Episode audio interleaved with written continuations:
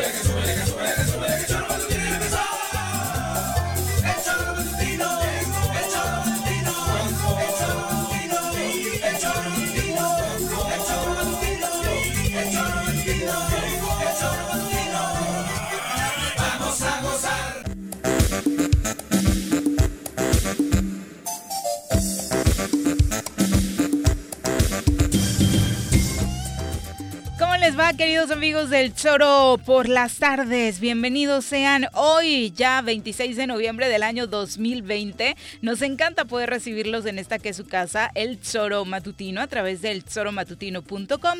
Estamos en radiodesafío.mx, en nuestras redes sociales oficiales y por supuesto también en nuestra aplicación. Recuerden que estamos ya en la tienda de Android para que solo busque el Choro Matutino y ahí descargue rapidísimo y de manera gratuita su aplicación para sintonizarnos estas dos horas de programa y además con el plus de estar bien informados porque ahí también están eh, todas las noticias actualizándose segundo a segundo. Bienvenidos sean y por supuesto hoy 26 de noviembre eh, dentro de toda la información platicaremos entre otras cosas de lo que está sucediendo con esto que ha sorprendido al mundo entero cómo se han volcado los argentinos para despedir a Diego Armando Maradona. Era algo que seguramente todos esperábamos. El día que Diego se vaya a Argentina se va a volver loca. Pero estamos en un año de pandemia y las escenas que están llegando desde Buenos Aires no son nada alentadoras respecto al tema sanitario. Se entiende, por supuesto, cuando pueden amar al Diego, cuánto lo amaron, cuántas alegrías les dio, pero lo que está sucediendo en materia sanitaria está siendo digno de analizarse. Pero vamos a saludar al señor Juan José José que nos acompaña a través de la línea telefónica. Juanjo, ¿cómo te va? Muy buenas tardes. ¿Qué pasó, señorita Arias? No me digas que tomaste vuelo a Buenos Aires para despedir a Diego. Sí, pero no me dejaron subir al avión. ¿Por la edad? No, porque no llevaba boleto, cabrón. Ah, y todo quieres gratis, Juan José Arrece. No, no, no puede ser, pero... Pues eh, iba, iba, iba diciendo que que yo quería al, al, pibe, cabrón, y pensé que me iban a dejar. Y con ese corte que traes, si andas como de la época de Valdano, Maradona y todos esos, ¿no? Sí. Yo, la meto mejor. Dicen que como Diego nadie, pero bueno, vamos a saludar a quien nos acompaña en comentarios. Una voz incómoda para muchos en el estado. Crítico en las redes y polémico en la cabina, ya está con nosotros.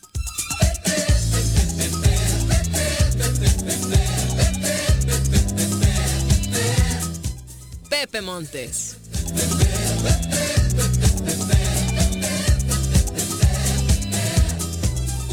Querido Pepe, ¿cómo te va? Muy buenas tardes. Bien, gracias, Buenas tardes, buenas tardes a todo el auditorio. Juanjo, saludos. ¿Qué onda, Pepe? El poeta Pepe, te voy a decir. ¿Poeta? ¿Por qué? Muy poético le leo últimamente. Sí, andas entrándole a la poesía. Pero, ¿O a, razón, a raíz de qué se lo dices? Pero pirateada nada más, ¿eh? No es mía, no es mía. La, ah, última que subí fue un fragmento de la rola que canta Silvio Rodríguez con estos chavos de Ajá, Sí. Ajá, un, ratito. He dicho que andas poético, no que tú las compones, güey. Sí, sí, sí, no, yo normalmente las descompongo. ándale, ándale. Oye, eh, bueno, vamos a entrar en materia informativa. Como siempre, muy interesantes las cifras que nos comparte eh, de manera constante nuestros amigos de Morelos Rinde Cuentas. Ya más adelante con ellos mismos las estaremos analizando. Sin embargo, vuelven a hacer esta, este conteo de cuántos días trabajó en su último año de gestión, en este el más reciente año de gestión, Cuauhtémoc Blanco Bravo.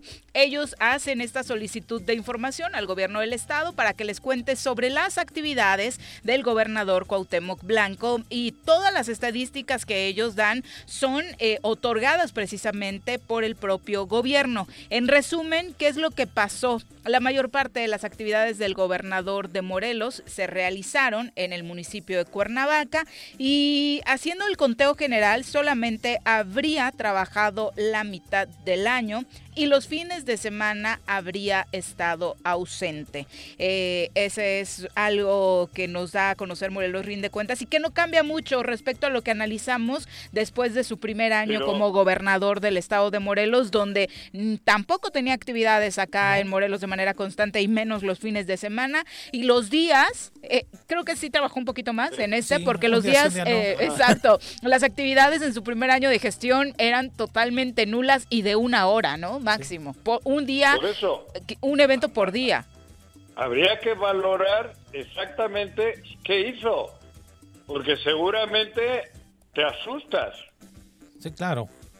sí, por supuesto. De lo, que hizo, porque igual es tan chingón que eh, con la mitad del año trabajado cumple con, con, año y medio.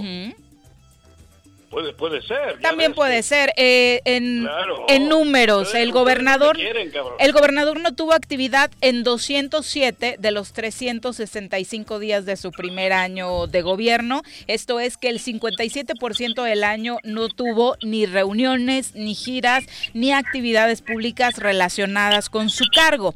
Eh, decíamos los municipios donde se concentró su actividad, Cuernavaca, ahí 165 días trabajó. El segundo municipio donde más actividades tuvo, pero cayendo muy por debajo, fue Emiliano Zapata. Tuvo 13 actividades y luego se repartieron en 10 municipios: Coatlán del Río, Hueyapan, Jandetelco, Mazatepec, Meacatlán, Ocuituco. Eh, de hecho, son municipios con los que todos sabemos, eh, con sus alcaldes, con sus presidentes municipales, pues tiene mejor relación que con otros, ¿no? De hecho, de esos alcaldes de los que se habló mucho eh, la distancia, pues no, no aparecen acá, municipios como Yautepec, por ejemplo, ¿no? Y Cuernavaca es por las actividades que tuvo, no necesariamente con el ayuntamiento. Porque aquí radica el Ejecutivo Estatal, ¿no?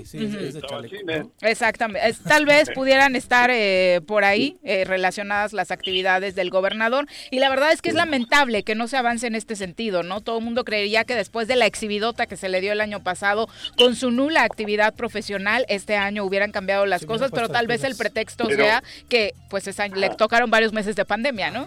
Pero además, lo que ha trabajado, analicen, y ahora sin sorna, es solo puro foto. No hay otra, Son eventos nada más. Pura, pura foto. O es pura foto en su escritorio viendo una tele diciendo que está Olga Cordero del otro lado, cabrón. Que ni la vemos porque no sale en la foto. Por e, ah, no, a la pantalla. sí. Y luego las otras es pues cuando sale a lo único que sabe hacer. Ir a cortar algún pinche listón o alguna foto por ahí con, con alguna gente de los que... La inauguración del Walmart, ¿no? Fue de las actividades más importantes de este año. De los 168 días en los que tuvo actividad el gobernador, en 107 de ellos fue solo una actividad al día. 107 días con solo un acto protocolario como gobernador. Y lo que dice y terminó desgarrado. Sí, bueno. Me dijo el médico que se desgarró ese día. Oye, Juanjo, pero además la mayor parte de actividades son de, en asuntos federales, ¿no? Reuniones virtuales o algún asunto federal, 39 reuniones, ¿no? 39 participaciones en ese sentido. Después es la del gabinete pero este cuando los convoca no y los exhorta a entregar todo por Morelos porque de esas reuniones tampoco es que salga mucho. Y los días que más trabajó hubo una ocasión y esto es para aplaudirlo donde está registrado eh, que tuvo cinco eventos cinco eventos en un día y esto fue el 18 de abril de este año ¿Qué hizo ese? Antes de la pandemia. ¿Qué hizo ese? No, ya, ya estaba. ¿Qué hizo ese emblemático 18 de abril?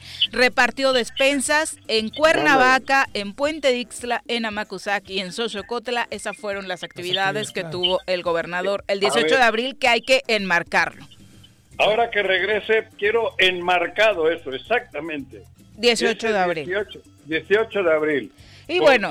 Blanco hizo entrega en cinco sitios de despensas. Y del resto, bueno, de los 366 días del segundo año de gobierno, no tuvo actividad en 198 y sábados y domingos fueron los días en los que no estuvo en el estado de Morelos, mientras que los días con más... ¿Cuál día de la semana creen que más falta trabajar el gobernador? El pues, viernes. Ah, ganó Juanjo. 27 viernes no estuvo tampoco en el estado, pero premio de consolación, segundo lugar los lunes. los lunes, 22 lunes de 52, tampoco tuvo actividad. Algunos los lunes se nos dificulta un poquito. Es más entendible todavía, ¿no? él anda en el buen fin siempre. se, agarra el fin de semana largo y como bien decía Pepe... Agarra viernes, sábado, domingo y lunes, cabrón, para darle economía al país, al, Estado. De todas estas actividades, 39 fueron para atender asuntos del gobierno federal, 36 de reunión de gabinete, 22 para hablar de obra pública, que sería interesante revisar si solo fue discurso, que se gestionó o demás. Y después el tema de seguridad, que ya sabemos que para cómo están las cosas en Morelos, asesinato el martes, hay hay que marcar, hay que agendar mesa de la paz, ¿no? Eh, exacto. Entonces, esas son las cuatro actividades para las que más se trabaja. En asuntos de transparencia, de cuestiones culturales o turísticas, muy, muy por abajo, ¿no? Actividades relacionadas con el deporte, solo ocho, por ejemplo, ¿no? Y por ejemplo de ocho, ocho actividades relacionadas con el deporte. Pero bueno, así el desglose y nos da, por supuesto, un parámetro de por qué están las cosas como están en Morelos. Y es el contraste evidente. 8 y 4, 10, sí. 10. es, evidente el contraste de la declaración que hace el día lunes Ulises a los números que nos entrega hoy Morelos rinde cuenta de que desafortunadamente no tenemos un gobernador eh, completamente dedicado al Estado. O sea, no, coincide para ti esa imagen que planteó Ulises de tenemos al mejor gobernador, al, que nos tiene en un plano competitivo. Lo dijo el más aplicado. Sí, el, más, aplicado en los últimos años. Ahí estamos viendo que no, se aplicó nada más la mitad del año, ¿no? Un día sí y un día no estuvo al pendiente y es evidencia clara. Después de, la, después de la conferencia de prensa de Ulises, en un lugar bonito, en, en las quintas, humildemente, Después de esa a mí me ha cambiado la vida, güey. No es sarcasmo, yo ya vivo en el estado que dijo Ulises, güey, y ya me quité de pedos. Pues mejor. Eres el único que vive ahí porque supongo que tú no caíste en ese juego. Ya no entras en depresión entonces, ¿no? Bueno, pero fíjate cómo está de cabrón el pedo que ni a Cuauhtémoc lo he encontrado en ese estado, güey. Esto, esto es, es, es terrible, de verdad, es terrible. Y lo que decías, Pepe, tú no has caído en ese juego del discurso de Ulises. Y, es evidente, ahorita es este es como pegarle con un no en la cara al dirigente del PES diciéndole aquí están los números reales que las mismas oficinas de gobierno nos están dando, les están dando a Morelos rinde cuentas, donde está evidenciando cuál es la agenda del gobernador, donde está evidenciando dónde está el interés del gobernador con nuestro estado y donde queda claro perfectamente que desafortunadamente la mitad del año es la agenda del gobernador para Morelos y la otra mitad ausente completamente. Sí, como puedes hablar así de competitividad, ¿no? Así es. Ahora yo te digo a ti, Pepe, y los dos millones de morelenses. No, pues estamos también. Los dos millones de morelenses que le pagamos. ¿Podemos seguir con esta dinámica? Pues o sea, ¿qué necesitamos que ocurra para que alguien o los dos millones al unísono digan, vete mucho a la chingada? Sí, claro. Digo, perdón, porque es ahí a donde hay que mandarlo, cabrón. Sí, pues porque es evidentemente, evidentemente no está comprometido con, con, su encargo. de Andrés Manuel, ¿eh? Aclaro. Sí, claro. Bueno. Mira, muchos estamos esperando las elecciones, ¿no? Muchos estamos esperando que en estas elecciones la gente pueda muchos por no decir todos, discernir todos, ¿no? Este pueda darles una lección tanto al gobernador como al partido que lo que lo respalda, ¿no? este y esperando que haya también buenos candidatos, Juanjo, porque además con la gente que está saliendo, híjole, hasta deprime, ¿eh? Las opciones que nos están, que estamos teniendo ahí para votar. ¿Cuáles están deprimidos, No, hombre, varios, varios, varios. Nombres, nombres. ¿Qué onda? Ese análisis, ese análisis lo hice ayer. Sí. Pero recordando lo que ocurrió en el hace tres años. No, hombre. Recordando, o sea, no era solo que Cuauhtémoc Blanco no, era malo y que Morena le llevó a encumbrarlo. El pedo era las otras opciones. Estaba cabrón el pedo. Sí, sí, sí. El, rival era Rodrigo Galloso, diríamos, el de más dinero, el poderoso. Y cabrón, la gente estaba hasta la madre de él también. Digo, Completamente, ¿no? Y además, qué, qué impresión que un personaje que no fue nunca ejerció un cargo público en esos seis años al menos, tuviera tal animación, ¿no? Eh, fue terrible, ¿no?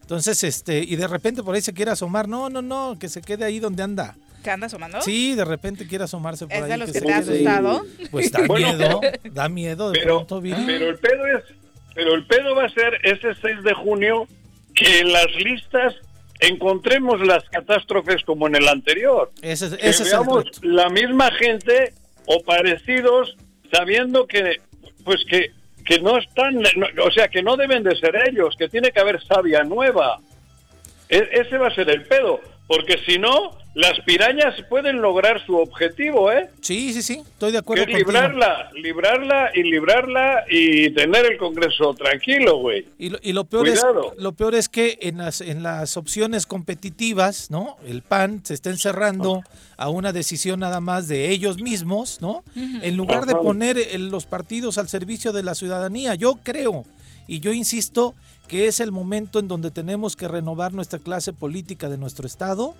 y voltear y que los partidos sean generosos, se den cuenta que no sus sus cuadros no son los más este adecuados para este momento. Ya no son Incluyo el mío, eh, que no estoy no soy militante, pero todavía tengo mi simpatía con el amarillo, pero que entiende el amarillo también que no tiene en su militancia actual una esperanza en una persona una esperanza en donde la gente pueda sentirse bien representada y además donde podamos salir de este bache terrible que tenemos en nuestro estado. Pero lo puedes estar entendiendo tú. Sí, claro. Pero dentro de tu partido seguramente no, todos y no, todos los partidos. Hay, necios que quieren ser candidatos de nueva cuenta, este, que, les fue muy mal en el proceso anterior, pero no les fue mal solamente por el arrastre de Morena y por el, el voto de castigo, sino les fue mal porque son malos personajes, porque la gente ya los conoce, porque la gente ya los ha visto. Y entonces la gente no va a optar por esto. Abrámosle el paso a una nueva generación de clase política. Y no hablo jóvenes, ¿eh? No hablo nada más jóvenes, sino hablo otros actores sociales y políticos, hombres y mujeres, que son capaces, que están haciendo su, su labor cotidiana todos los días, desde su empresa, desde su uh, actividad social demás. Esos son los nuevos rostros que tenemos que tener en las boletas y ojalá los ciudadanos podamos ir apostando te digo quiénes van de pluris. Para empezar, te digo quiénes van de pluris. No, pues este... Los dueños de los partidos, Como siempre. Estoy de acuerdo contigo. Claro. como siempre. Ajá, por eso. Y si no se cambia a partir de ahí, se ve difícil que la ciudadanía pueda confiar en esas propuestas.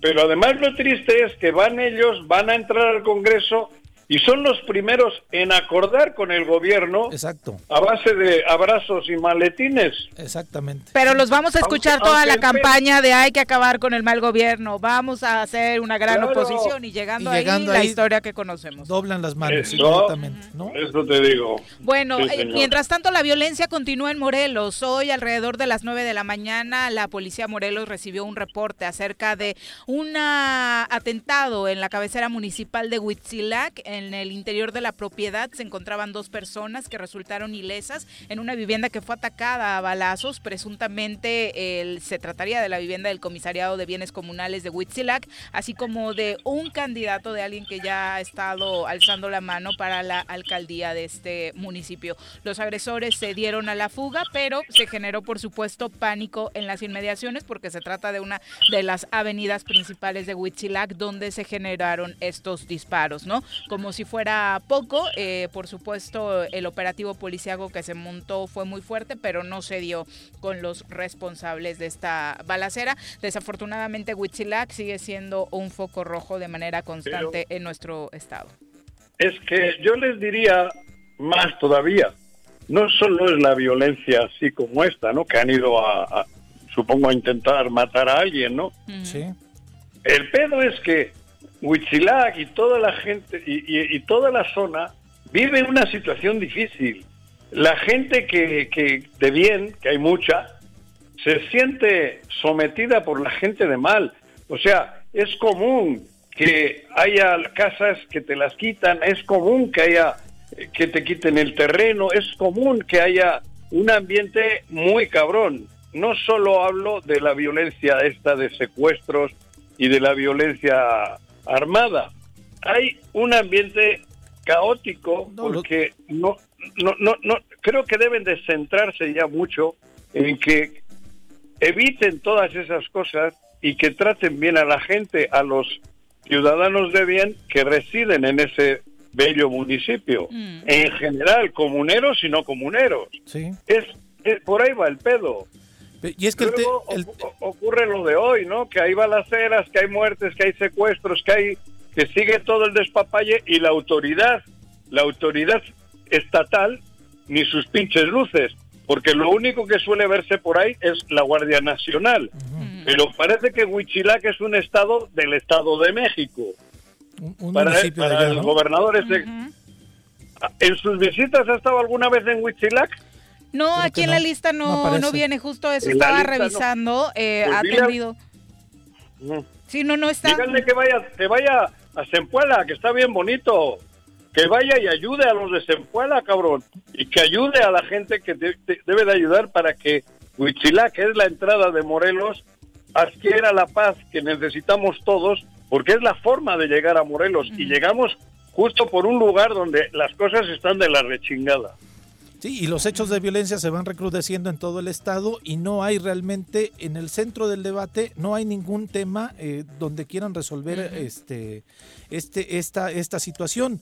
Yo sí fue dos días, eh, corrijo. Ah, ya encontré aquí el listado completo de los municipios. Dos días durante su segundo año de gestión estuvo en Huitzilac. No se sabe así. Pero sería de paso, cabrón. Sería de paso. Rumbo a CDMX. por, una barbacha, tal vez. Exacto. No, mira, Juanjo, yo insisto, el tema de la seguridad es un tema que nos está agobiando a todos en el Estado desde hace mucho tiempo, no nada más con este sexenio. Pero este sexenio ha estado escondida la gente de la seguridad, no nos da respuestas, solamente se acusan que de pronto el fiscal es responsable, que no es responsable el fiscal, que es el comisionado estatal, pero no hay un debate real para saber si el mando coordinado o el mando como ahora se llama funciona o no funciona, si es pertinente que regrese la seguridad a los municipios o no, porque hay también porque también hay otros municipios que están sometidos los alcaldes con la delincuencia. Lo mencionaba el obispo, ¿no? Entonces, tenemos que encontrar ah, una forma de poder resolver el tema de seguridad y pensando que cuando señalamos esto, no es un tema de joder al gobierno, sino es un tema de pedirles y rogarles que por favor nos ayuden porque estamos viviendo una situación complicada todos los días en las casas, en los negocios, tan agobiante. oye, te voy a hacer una propuesta. Dime. El lunes creo que es toca el desayuno en el Anticavila, cabrón. Así exactamente. Vete, güey. Va, ahí vayan los dos, o sea, ¿por qué mandas solito a Pepe? Si tantas ganas tienes, ve ahí te mandamos de corresponsal del Choro Matutino para que hagas tú las preguntas que correspondan. Uh, uh las pirañas me saltan al cuello, cabrón. No te invitan ni café, seguro. Ya encontré la actividad del gobernador en esta visita. Huitzilac fue para presentar el programa Sembrando Vida, acompañando a Hugo Eric Flores cuando era delegado federal, cuando era encargado de la secretaría. Y vino también la Secretaría de Bienestar del gobierno federal. Entonces, esa fue eh, la visita que tuvo en Huitzilac nada relacionado con las actividades propias del gobierno del estado, ¿no? Colgándose de una actividad federal de la gira de María Luisa Albores. Exactamente. También querrán meter pirañas en Zempuala, güey. Seguramente. era eso, Pues tal vez. Es la una con 23, señora Reza, muchas gracias por acompañarnos. Gracias ¿Sí, te vas a ir a Buenos Aires o no? No, ya no, ya no, ya, ya, ya me sacaron hasta del aeropuerto, cabrón. Oye, nada más para concluir sobre este tema de Maradona, ayer hablábamos ya de, su partida y demás, pero estas imágenes que están llegando desde Argentina, la verdad es que desbordado el país. Sí, sí, no, joder, pero es que bueno, yo difiero, discrepo mucho de todos los que se están burlando y porque el hombre tenía una enfermedad, la reconoció, luchó, no pudo hablo de, la, de las adicciones, pero, pero sin duda alguna que lo que está haciendo Argentina hoy nos demuestra qué tamaño de, personaje, ha sido. Sí. analizábamos en México, creo que no no tendríamos un personaje ni siquiera en el deporte, en ningún ámbito, no encontró a alguien porque el Juanga Juanga provocó eh, sí tumultos en Bellas Artes en, sus alrededores, pero hoy se habla ah, de 20 cuadras en las inmediaciones de la Casa Rosada haciendo fila, ya hubo desmán por aquellos que el, fútbol eh, no es pudieron llegar. increíble y para los argentinos, es religión, ¿no? Sí, sí, sí, increíble. Y, Diego pues es una figura mundial, ¿no? Queramos no, bien dices, ¿no? Pero pero además, Punto y aparte el tema de la pandemia, ¿no? Ah, sí, claro. Sigo viendo reportajes de él y me sigo emocionando. Digo, yo soy de, lágrimas fácil. Fácil. Pero, pero de verdad te digo que me, me, conmueve. Sin duda. No, no, no, sé por qué, cabrón, porque tampoco es que eh, estemos tan pendejos para andar por el tema del fútbol, ¿no? Pero sí, Pero va más allá del fútbol, me parece, la figura, ¿no? su historia de vida sí es para mover. Ayer, después de, lo mucho que se ha hablado en las cuestiones negativas que decías, escuchaba una entrevista de una de las abuelas de la Plaza de Mayo que se encargó, como muchos saben, de esta lucha para buscar a, desaparecidos, precisamente en, en aquella dictadura y se desbordaba también de emoción por el apoyo que Diego, con su voz a nivel mundial, le dio también a este movimiento en la lucha por el respeto a los derechos humanos en una Argentina que fue acribillada, ¿no? Durante esa época. mucho tiempo de represión terrible, ¿no? Y me caga, y me caga porque políticamente son los mismos, los mismos que están del lado del neoliberalismo, los que hoy se burlan, porque va por ahí el asunto. Lo quieren, quieren minimizar no al futbolista, sino al hombre que hizo ese tipo de cosas como lo que has dicho. Y es político el mensaje la, ultraderecha y la derecha no lo quieren ni ver, cabrón. Porque a pesar de sus graves problemas, fue un tipo extraordinario con los jodidos, con los más necesitados siempre. Siempre estuvo del lado de donde él nació, cabrón. Nunca, nunca abandonó esos principios, pero bueno. Sí, por eso en ese sentido las fotos que está con el Che, que está con Hugo, con, demás, ¿no? Con Fidel, este... Eh, las han tomado como chunga, ¿no? Algunos, ¿no? Claro. ¿A eso refieres? Sí, sí, sí. a eso. No, yo creo que fue un tipo que movió, que inspiró a mucha gente, que definitivamente tuvo esa parte que tú bien mencionas, pero que este, si lo analizamos y lo vemos es más su grandeza que la desgracia, ¿no? Y exactamente, ¿no? Exactamente. Sí, sí, eh, haciendo el recorrido de verdad a, ese nivel creo que muy pocos personajes en el mundo, ¿no? No solo en nuestro país, muy pocos personajes. Las portadas que se movieron, no hubo portada en el mundo que hoy no tuviera, a Diego, a Diego eh, y, su, y su partida. Señora Rece, buenas tardes. Bueno. Dale, adiós. Un abrazo. Bueno, nos vamos a nuestra primera pausa y las imágenes, ¿no? Que por supuesto eh, llegan, hablando ya en términos netamente futbolísticos, ver salir de la Casa Rosada a gente con todas las playeras de los equipos de Argentina, ¿no? los de River desparramados llorando cuando se supone que era el emblema del máximo rival, ¿no? Y Diego superó completamente esa situación gracias a su entrega con la selección argentina. Digo, no fue poca cosa lo que les dio. Pero sí, las imágenes están impresionantes. Conmovedoras. Entiendo a Juanjo cuando dice que se le sale la lagrimita porque es, amerita. Una con 27. Nos vamos a nuestra primera pausa. Regresamos con más. Quédate en tu puta casa. Quédate en tu puta casa. Quédate. Y escucha. Y recibe 12 meses de servicio de agua en 2021. El SCAPS te invita a participar en la campaña de pago anticipado. En noviembre obtén un 65% de descuento en recargos, gastos de cobranza y limitaciones de meses vencidos. La campaña aplica para tomas habitacionales y residenciales. Más información en el número 777-319-0082. Ayuntamiento de Jutepec. Gobierno con rostro humano. ¿Te gustan los caballos? ¿Tienes uno? ¿Sabes montar? ¿No? ¿Quieres aprender? Conoce los beneficios de hacerlo en Rancho de la Media Luna en Huitzilac. Contáctanos al 777-155-1062.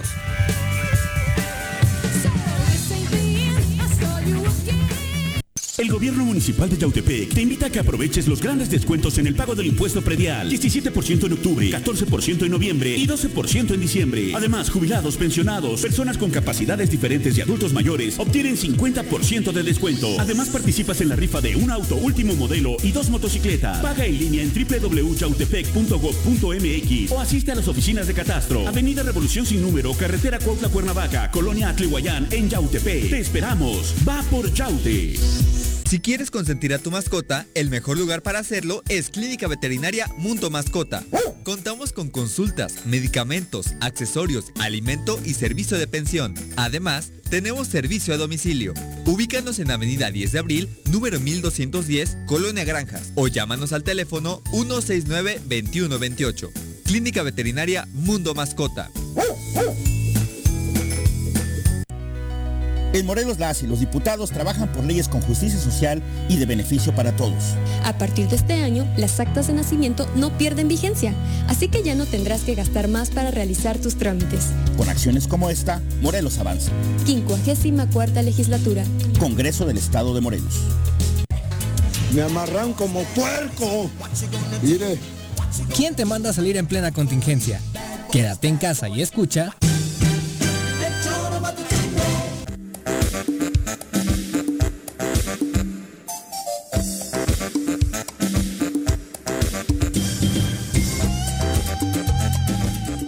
Gracias por continuar con nosotros. Bueno, se integra a esta mesa nuestro querido Daniel García. Bienvenido. Hola, mi Viri, mi Pepe, ¿cómo estamos, gente? Buenas tardes.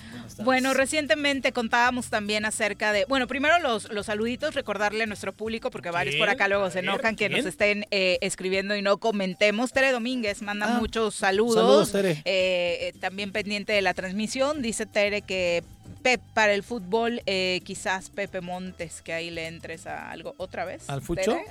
para director, para director del Instituto del Deporte, para que se mueva algo al menos. Lalo Castillo desde Cuautla nos manda muchos saludos. Chacho Matar también manda abrazos a, la mesa. Eh, Samuel Enrique Corona Palacios desde Jerez de Zacatecas. Un abrazo también, también gracias por acompañarnos. Y desde Los Ángeles, California, Jaime eh, Ticho, así firma, así que un abrazo para ti. Dice, les comento que yo voté por Cuauhtémoc Blanco desde Estados Unidos y me arrepiento por eso. Espero, viviendo en Estados Unidos, espero pronto cambie la situación delictiva en mi hermoso estado porque las noticias que llegan son realmente lamentables. Pues sería interesante, eh, más allá de meternos con por qué tu voto, la motivación, ¿no? O sea, porque hemos hablado mucho a lo largo de la semana sobre este fenómeno de ganó por el voto de castigo, ganó por la ola López Obradorista, fueron un conjunto de situaciones y mucha gente hoy, como lo está manifestando, pues termina con esta cruda moral, ¿no? De yo puse mi voto y confianza por esta persona que se decía apolítica, que se vendía como no voy a ser igual o no soy igual que los demás y trabaja, trabaja la mitad del, del, año. Que esa es la, lógica, ¿no? De pronto cuando Juanjo lo dice bien, eh, eh, ¿qué pasa con los dos millones de morelenses en este sentido? Pues eh, la gente fue a votar con la esperanza de que iba a haber un algo cambio diferente. distinto, ¿no? La gente no se equivocó, bueno, sí nos equivocamos, pero pues acudes con toda la esperanza de que la expectativa de tu estado y de tu vida va a cambiar eligiendo a este personaje y desafortunadamente no fue así. Ojalá podamos, este, insisto yo, eh, ver en este abanico que se viene, poder elegir de manera distinta, ¿no? Exacto, y sobre todo más allá del el odio, ¿no? Que esa no sea la motivación, que sea la motivación sí positiva de buscar el beneficio de nuestro estado y nos perdimos en aquel asunto de vamos a sacar a estos que están porque nos han hecho mucho daño y descuidamos perfilar bien quién era cada uno de los que estaban del otro lado. Por eso ganó el más famoso, porque era el que nos resultaba como más dice Pepe, aún estamos a tiempo de que el siguiente año analicemos muy bien el voto, ¿Eh? de veamos a quiénes vamos a poner en el Congreso del Estado, que realmente sea un contrapeso, porque honestamente veo muy difícil que cambie la línea o el estilo de gobernar el gobernador. Sin embargo, si nos ponemos a revisar quién puede ir a sentarse a las curules del Congreso local, pudiera resultar bastante interesante algunos personajes pues que les gusta trabajar y que dan resultados a la gente. Sí, claro, el, contrapeso en el, Congreso, y la clave en los municipios también, ¿no? O sea, es importante que en los municipios, porque aquí en Cuernavaca votaron por el partido, no por el candidato, ¿no? Como el que fuera ganaba y como fue. Como en Amacuzac, votaron por el candidato. Que, ni siquiera es casos emblemáticos a nivel nacional, ¿no? Y ya descubrimos, que bueno que lo mencionas, que también los presidentes municipales pueden hacer contrapeso, porque de pronto ubicábamos a la oposición solamente sentada en una curul, ¿no? y ya vimos que no siempre, recordamos aquel episodio vergonzoso donde eh, todos los pluris impugnaron el tema de la paridad, entraron prácticamente todos los sueños de los partidos y terminó como terminó esa legislatura, ¿no? Pactando. Sí, así es. Entonces, ojalá que en esta ocasión también ahí eh, nos pongamos buzos y de verdad nos empecemos a inmiscuir, ¿no? En el día a día de por quién vamos a votar, quienes sí han estado trabajando, no solamente estos dos meses que vienen y se presentan. Un chorro de años. ayer escuchaba que en la tribuna del Congreso de la Unión el diputado Argüelles fue a hablar de los despidos en Cuernavaca cuando bueno, ahora ya es Chamilpense, se entiende que esté preocupado por Primero fue de Jujutla, ahora ya es de Chamilpa. Sí, y Temisquense también porque era como de, su distrito. sí, claro. Entonces, como ahora ya es Chamilpense, pues obviamente va a poner este tema sobre la tribuna, que tampoco nos lleva a nada, ¿no? Fue se está viralizando el video o intenta hacerlo desde sus cuentas eh, sobre este posicionamiento a favor de Cuernavaca, a favor de los trabajadores. Para sensibilizar, pero realmente no se logra absolutamente, nada, ¿no? Absoluta. Y, van a salir salvadores del país y de los municipios en estos días. Uh, no, y salvadores de Cuernavaca, sobre todo, ¿eh? Uh, de Cuernavaca. Sí, ahora todo el mundo quiere salvar Cuernavaca. Bueno, en asuntos que realmente le competen a las autoridades actuales sobre su permanencia, mucho se ha hablado, sí, de los laudos que podrían generar destitución de alcaldes, pero eh, hay 20 funcionarios, según dio a conocer hoy el magistrado del Tribunal de Justicia Administrativa Roque González, hay 20 funcionarios que están en riesgo de destitución precisamente por no otorgar estos apoyos económicos, que de verdad qué terrible insensibilidad y falta de compromiso con aquellas personas eh, que quedaron huérfanas o viudas tras el asesinato de policías en cumplimiento de su deber. Me parece que si ahí no existe una respuesta rápida por parte de la autoridad para otorgarles el apoyo que se ganaron entregando su vida por una corporación y por nosotros los ciudadanos, me parece que no podemos esperar mucho de es cuestión de no tener madre.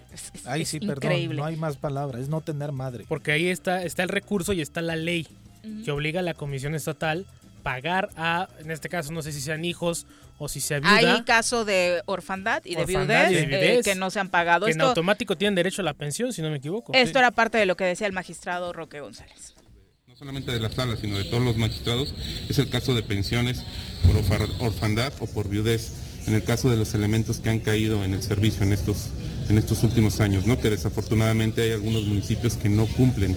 Y no solamente es una obligación que tenemos nosotros de suplir la queja cuando hay menores de edad, sino también hemos hecho llamados a las autoridades administrativas, a las autoridades municipales, que si un elemento cayó en el servicio, o sea, dando su vida por la sociedad, la propia autoridad, sea municipal o estatal, no puede retrasar con esos pagos, ¿no? Y hay familias, hay personas, hay menores que los cuales tienen que, de alguna manera, subsistir, tienen que tener los medios para tener este, la subsistencia y no podemos por cuestiones administrativas de las propias autoridades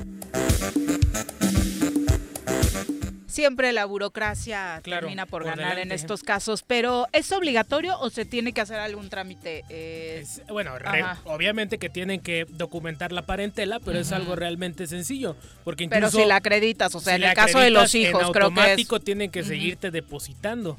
Ahora hay un tema, porque hay elementos que pertenecen a la nómina municipal, hay otros que pertenecen a la nómina estatal, hay algunos que están en ambas, entonces es todo un tema, pero al final del día, ya sea el municipio o la comisión tiene que responder a esas familias con un tema de humanidad. Como decía Pepe, hay que tener tantita madre, ¿no? Y, además que han sido varios los policías que han muerto en este, en este periodo, ¿eh? Han sido varios los que Ahora, este, incluso cuando llega, cuando llega a morir el elemento por un tema de enfermedad en el hospital también aplica. También aplica. Ahora, esto que cae en cumplimiento en horario de servicio, pues, pues obviamente con mayor razón. Yo me acuerdo de un caso de Zacatepec, ¿eh? donde con la administración anterior la señora Baudelia era mamá de una de la oficial que asesinaron en una de las colonias de allá, no recuerdo ahorita el nombre de la colonia, y sí, el alcalde se estaba negando a pasarle el pague a, sus hijos, porque además la, chica policía dejó a dos niños en orfandad.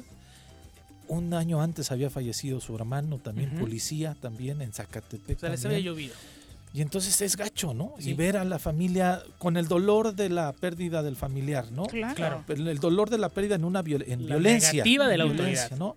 Y que la autoridad no te ayude y no te respalde por algo. Que más no es mucho, es seguirles dando el sueldo que tenía el elemento. Exacto. Y aparte... Es un absurdo, es muy poco por haber entregado su vida en muchas de las condiciones, ¿no? Por haber estado en el lugar equivocado. Y si no era esa la circunstancia, pues investiga y demuéstralo, ¿no? Pero me parece que particularmente los hijos no tendrían por qué estar padeciendo es un esta caso de, de situación. Es de, ser gente, pues no, lo entiendo. Pero supongo que las cosas van a cambiar porque hoy Andrés Manuel López Obrador presentó su guía ética para la transformación de México. Eh, ya la estuvimos leyendo y no entendemos si es como una... Eh, ya había presentado una guía moral, ¿no? Ahora viene la guía de ética. Eh, es como una Biblia de la cuarta transformación. es su mandamientos. Son los testamentos. O sea, es su mandamiento. son 20, 20 puntos que hablan desde el respeto a las diferencias, que todo mundo insiste que ese es el que debería tener ahí enmarcado López Obrador cuando habla de los medios de comunicación. También habla de la libertad, del sufrimiento y el placer, de la verdad, de las leyes y la justicia, pero también habla de la familia, habla de los animales, las plantas y las cosas. ¿Qué dice esta guía de ética. La puede descargar, es gratuita, está en la página de eh, gobierno federal, pero por ejemplo en este del respeto a la diferencia, lo que dice NES Evitemos imponer nuestro mundo, nuestra visión del mundo al mundo de los demás. Entendamos que la, que la humanidad es diversa por naturaleza y el ejercicio de la libertad desemboca eh, de manera inevitable en la diversidad. En el caso de México existe diversidad religiosa, política, ideológica, económica, social, de identidad sexual, que me parece muy bien que se enumere, eh, idiomática, de tradiciones, de género, habla de cómo cada estado y municipio, cada barrio tiene su identidad propia, habla del laicismo como un principio fundamental del Estado mexicano para profesar la religión que cada uno eh, pues pudiéramos desear, ¿no? Eh, está lindo, pero ¿qué, motivará a que se publique algo de este tipo? Ya, ya hablando en serio, ¿no? pues me, parece a mí que este, pues que lo lea él primero, ¿no? y que lo entienda y que lo asuma para que la gente lo podamos entender. Y que garantice eso aquí afuera, a pie tierra, la gente. sí que es algo que no se vive. Indudablemente, digo, como sociedad sí necesitamos como retomar valores, ¿no? Lo hemos dicho. Aquella famosa frase que acuñaron recientemente los políticos de reestructurar el tejido social, ¿no? que vuelvan a dar clase de civismo en las escuelas, las quitaron. Esa, es, eso es un tema importante. Es un tema importante que es parte de eso. Claro. y bueno, después de presentarla... se habla ahí del, placer y no sé qué. ah, ese, me, placer. ese me interesó. ¿Ese te interesó? Sí, sí, sí. ¿El placer personal? ¿El autoplacer? No, no, no, ah, es el autoplacer el término del que habla del placer es eh, dónde está el sufrimiento, y, el, placer. Está en la página Masoquista. 12. Porque el sufrimiento y el placer tiene que ver con el masoquismo, ¿eh? Sí, sí, sí. No hay mayor alegría que la felicidad de los demás, dice este punto. El gozo y el dolor son partes inseparables de la vida, tanto en sus expresiones espirituales como en las corporales. Ah, sí habla del placer, placer del cuerpo. Goza sin más limitaciones que las de no dañar a nadie y no hacer daño a tu propia persona. Y convierte el gozo ajeno en motivo de tu propio gozo. Nunca conviertas el sufrimiento de otras personas en motivo de tu placer, ni tu, ni tu placer en ostentación. Cuídate y quiérete mucho, pero no disfrutes sintiendo lástima de ti mismo. Y casi casi que termina de los quiero mucho, los quiero ver triunfar.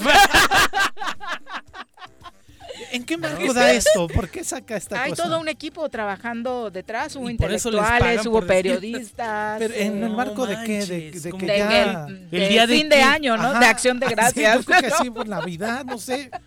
O sea, lo, va, a repartir en físico en toda la República. Sí, sí, sí. Hay o sea, te va a llegar a tu ejemplares impresos, pero también lo puedes descargar de manera gratuita en la página de Gobierno Federal. Esto lo publicó con el ánimo, dice Andrés Manuel López Obrador, de que nuestra sociedad se transforme, retome los valores de esta guía ética para la transformación de México y que, bueno, seamos un mejor país, ¿no? Fue Jesús Ramírez Cuevas, el coordinador de comunicación social, quien aseguró que la adopción de la guía ética por parte de la sociedad obviamente es voluntaria, que no se trata de imponérsela a nadie, toda vez que se debe tomar como una referencia, no como una ley. Y el objetivo principal, así enmarcado, es recuperar valores morales y culturales que se perdieron en el periodo neoliberal que estuvo gobernando a Ah, México y para poder regresarle esos valores a la sociedad que tanta falta le hace.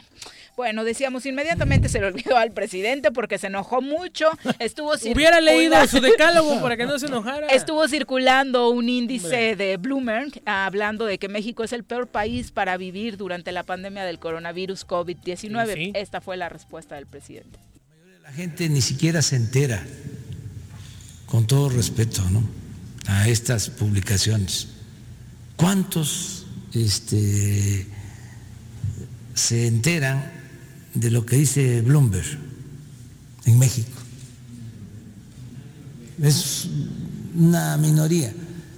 ¿Y por qué lo hacen? Bueno, eh, por desinformación, eh, por falta de profesionalismo.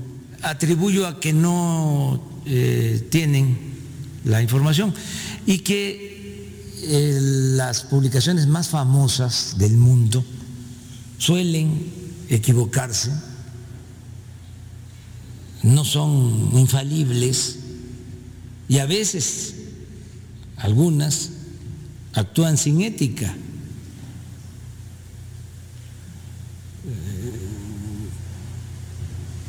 Esa es una explicación.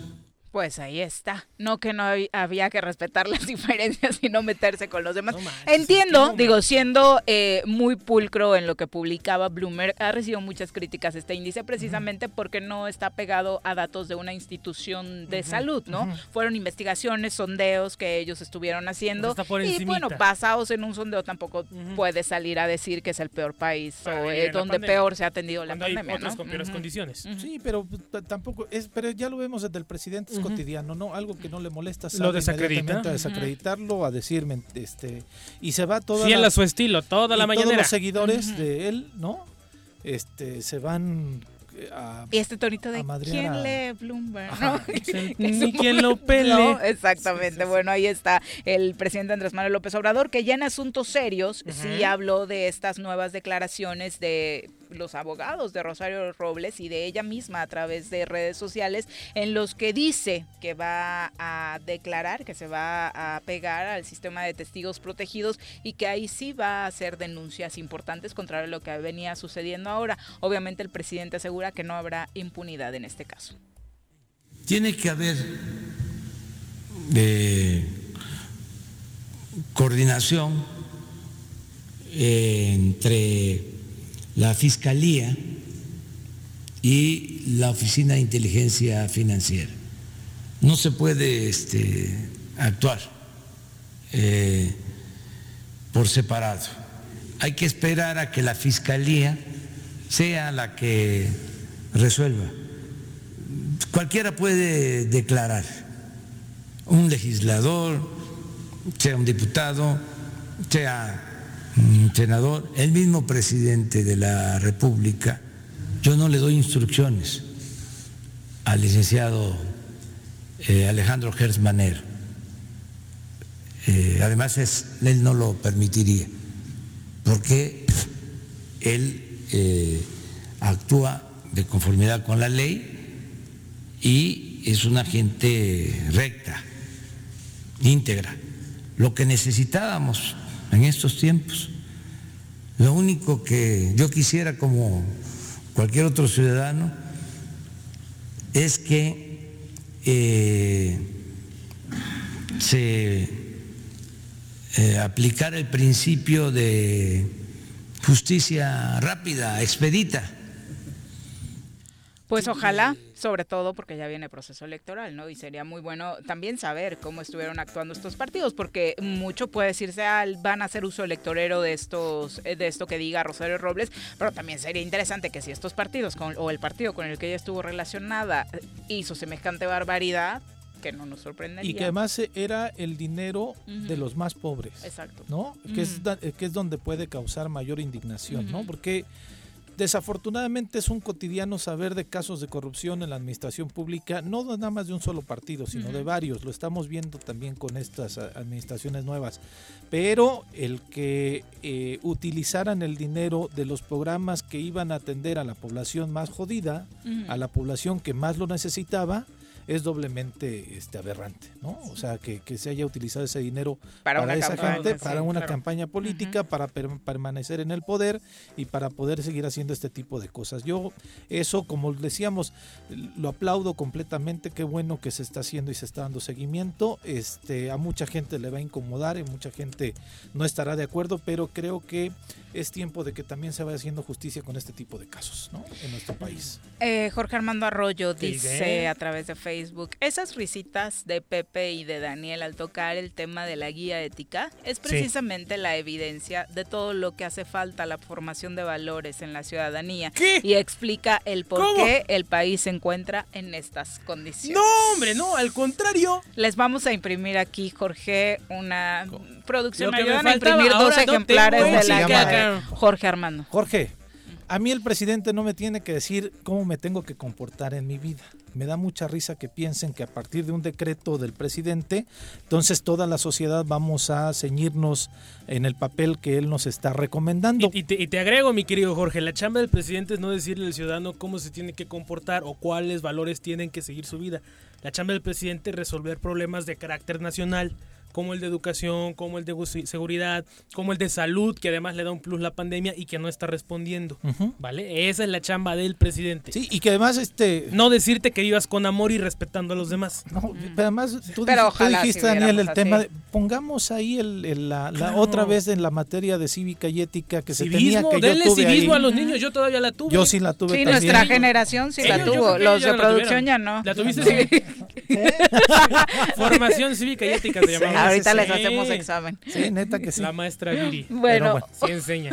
Una con cincuenta. Eh, Kalin Irabiem, un abrazo hasta la península de Yucatán. Dice que al partido actual, el partido actual tampoco está exento de la corrupción. Bueno, supongo que el partido actual en el. Morena, ¿no? claro. Alondra Núñez, un abrazo. Gracias por acompañarnos. Nos vamos a una pausa. Regresamos más. Vale. Un día como hoy. 1948. El escritor mexicano Jaime Torres es elegido como el director general de la UNESCO.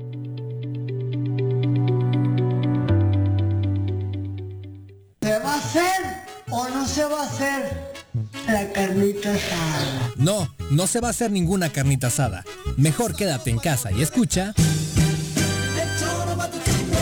En noviembre, el programa de redondeo en tiendas OXO del estado de Morelos. Y con tus aportaciones contribuirás a mejorar el equipamiento de los comedores comunitarios que opera el sistema DIF Más información del programa en el número 777-244-6331. Ayuntamiento de Jutepec. Gobierno con rostro humano. Cafetería, tienda y restaurante Punto Sano Contamos con comida vegana y vegetariana, porque nos preocupamos por tu salud. Ven y conoce nuestros productos orgánicos y suplementos alimenticios, al interior de Plaza Andrómeda, local 19, en calle Pericón, Lomas de la Selva. Contáctanos al 372-3514 o búscanos en Facebook como Punto Sano Cuernavaca. El Ayuntamiento de Cuernavaca, a través de la Tesorería Municipal, te invita a aprovechar la campaña de descuentos en el pago anticipado del impuesto predial y servicios públicos municipales 2021. 50% de descuento de septiembre a diciembre a todos los jubilados y pensionados, mayores de 60 años y personas con discapacidad. 20% de descuento en septiembre y octubre y 15% de descuento en noviembre y diciembre para todos los contribuyentes. Paga en cajas en línea y a 3 y 6 meses sin intereses con tarjetas participantes. Ahorra y colabora por el bien de todos, porque Cuernavaca lo vale. ¿Quieres interactuar con nosotros? Búscanos en nuestras redes sociales como El Choro Matutino. Agréganos en WhatsApp al 777-443-4208. ¿Y por qué no? Sintonízanos desde la página web www.elchoromatutino.com. También puedes llamarnos a cabina al 311-6050. De lunes a viernes, de 1 a 3 de la tarde por Radio Desafío. Somos la mejor revista informativa del país. Somos...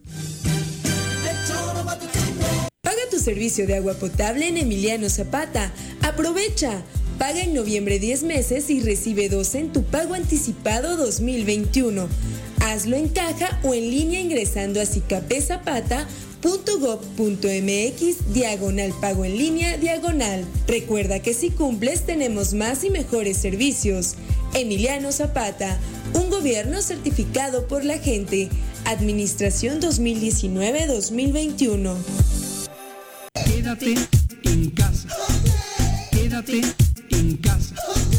Quédate en casa. Quédate en casa. Quédate, quédate, quédate. Y escucha.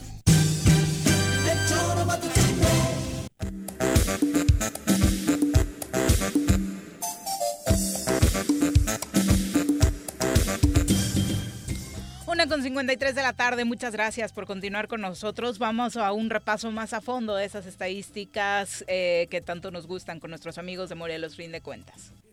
Presentar mi informe de gobierno como presidente municipal.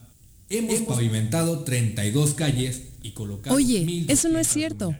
En toda mi colonia no hay luz y menos agua.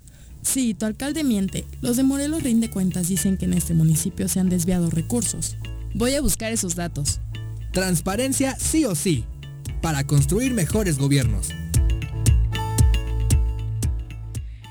¿Cómo te va, Roberto Salinas? Muy buenas tardes. Hola, buenas tardes, Viri, Pepe.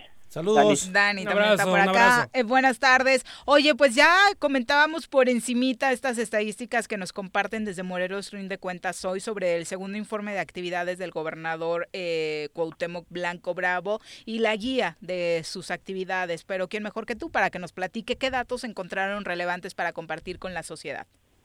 Sí, muchísimas gracias. Bueno, pues este ya es el segundo año que realizamos la, la revisión de las actividades del gobernador. Lo hicimos también en su primer año. En esta ocasión, eh, el periodo comprendió del 1 de octubre de 2019 al 30 de septiembre del 2020. Y lo que encontramos, eh, porque preguntamos eh, a través del sistema de acceso a la información, por las actividades, reuniones o eventos que ha tenido el gobernador en cada día. La res- con la respuesta que nos dieron, identificamos que eh, el gobernador ha tenido actividades en 168 días de los 366 que comprendió este periodo, es decir, ha tenido participación en el 46%. En el restante, 198 días, el 54% no ha tenido actividad y esto es muy semejante a lo que sucedió también en el primer año. Entonces, lo que identificamos es que ¿Mejoró por algunos días? Mejoró 10 días. 10 días. Eh, de los- ah, eh, bueno. así es. Una semanita más de chamba, está bien. Y, y lo que encontramos también dato este pues curioso bueno no Ah. curioso sino es, es- es también importante es que además de, de lo evidente que los días domingos y sábados es donde eh, tiene más ausencias también lo es en los días viernes y lunes y justo estos días lo que hace si nos juntamos con los fines de semana es que se pueda generar lo que comúnmente llamamos como un puente entonces eh, destacan ahí los días viernes y lunes por encima de los eh, los demás días que donde más trabajó son los días miércoles y jueves sí, que no esto- están separados. Decirle a la gente que es viernes, sábado, domingo y lunes. Lunes, Son claro. los cuatro días que por las estadísticas se avientan. Sí, sí, sí. Esos son los días, por ejemplo, el día viernes de los eh, 52 viernes que hubo en este periodo, se ausentó eh, o no, ha sido- no tuvo actividad en 27 de los de los 25 y el, el lunes no tuvo actividad en 22 de los eh, y en, en 30 sí tuvo actividad. Eh, también lo que revisamos es que cuántas actividades tuvo en cada uno de esos días en los que sí tuvo participación. Encontramos que en 107 días de los 168 que habíamos indicado, en 107 tuvo una actividad. En, en 47 días tuvo dos, en, en tres, con tres actividades los tuvo en 10 días, con cuatro actividades en tres ocasiones, y el día que más tuvo actividades fueron con cinco actividades, solamente un día en el año.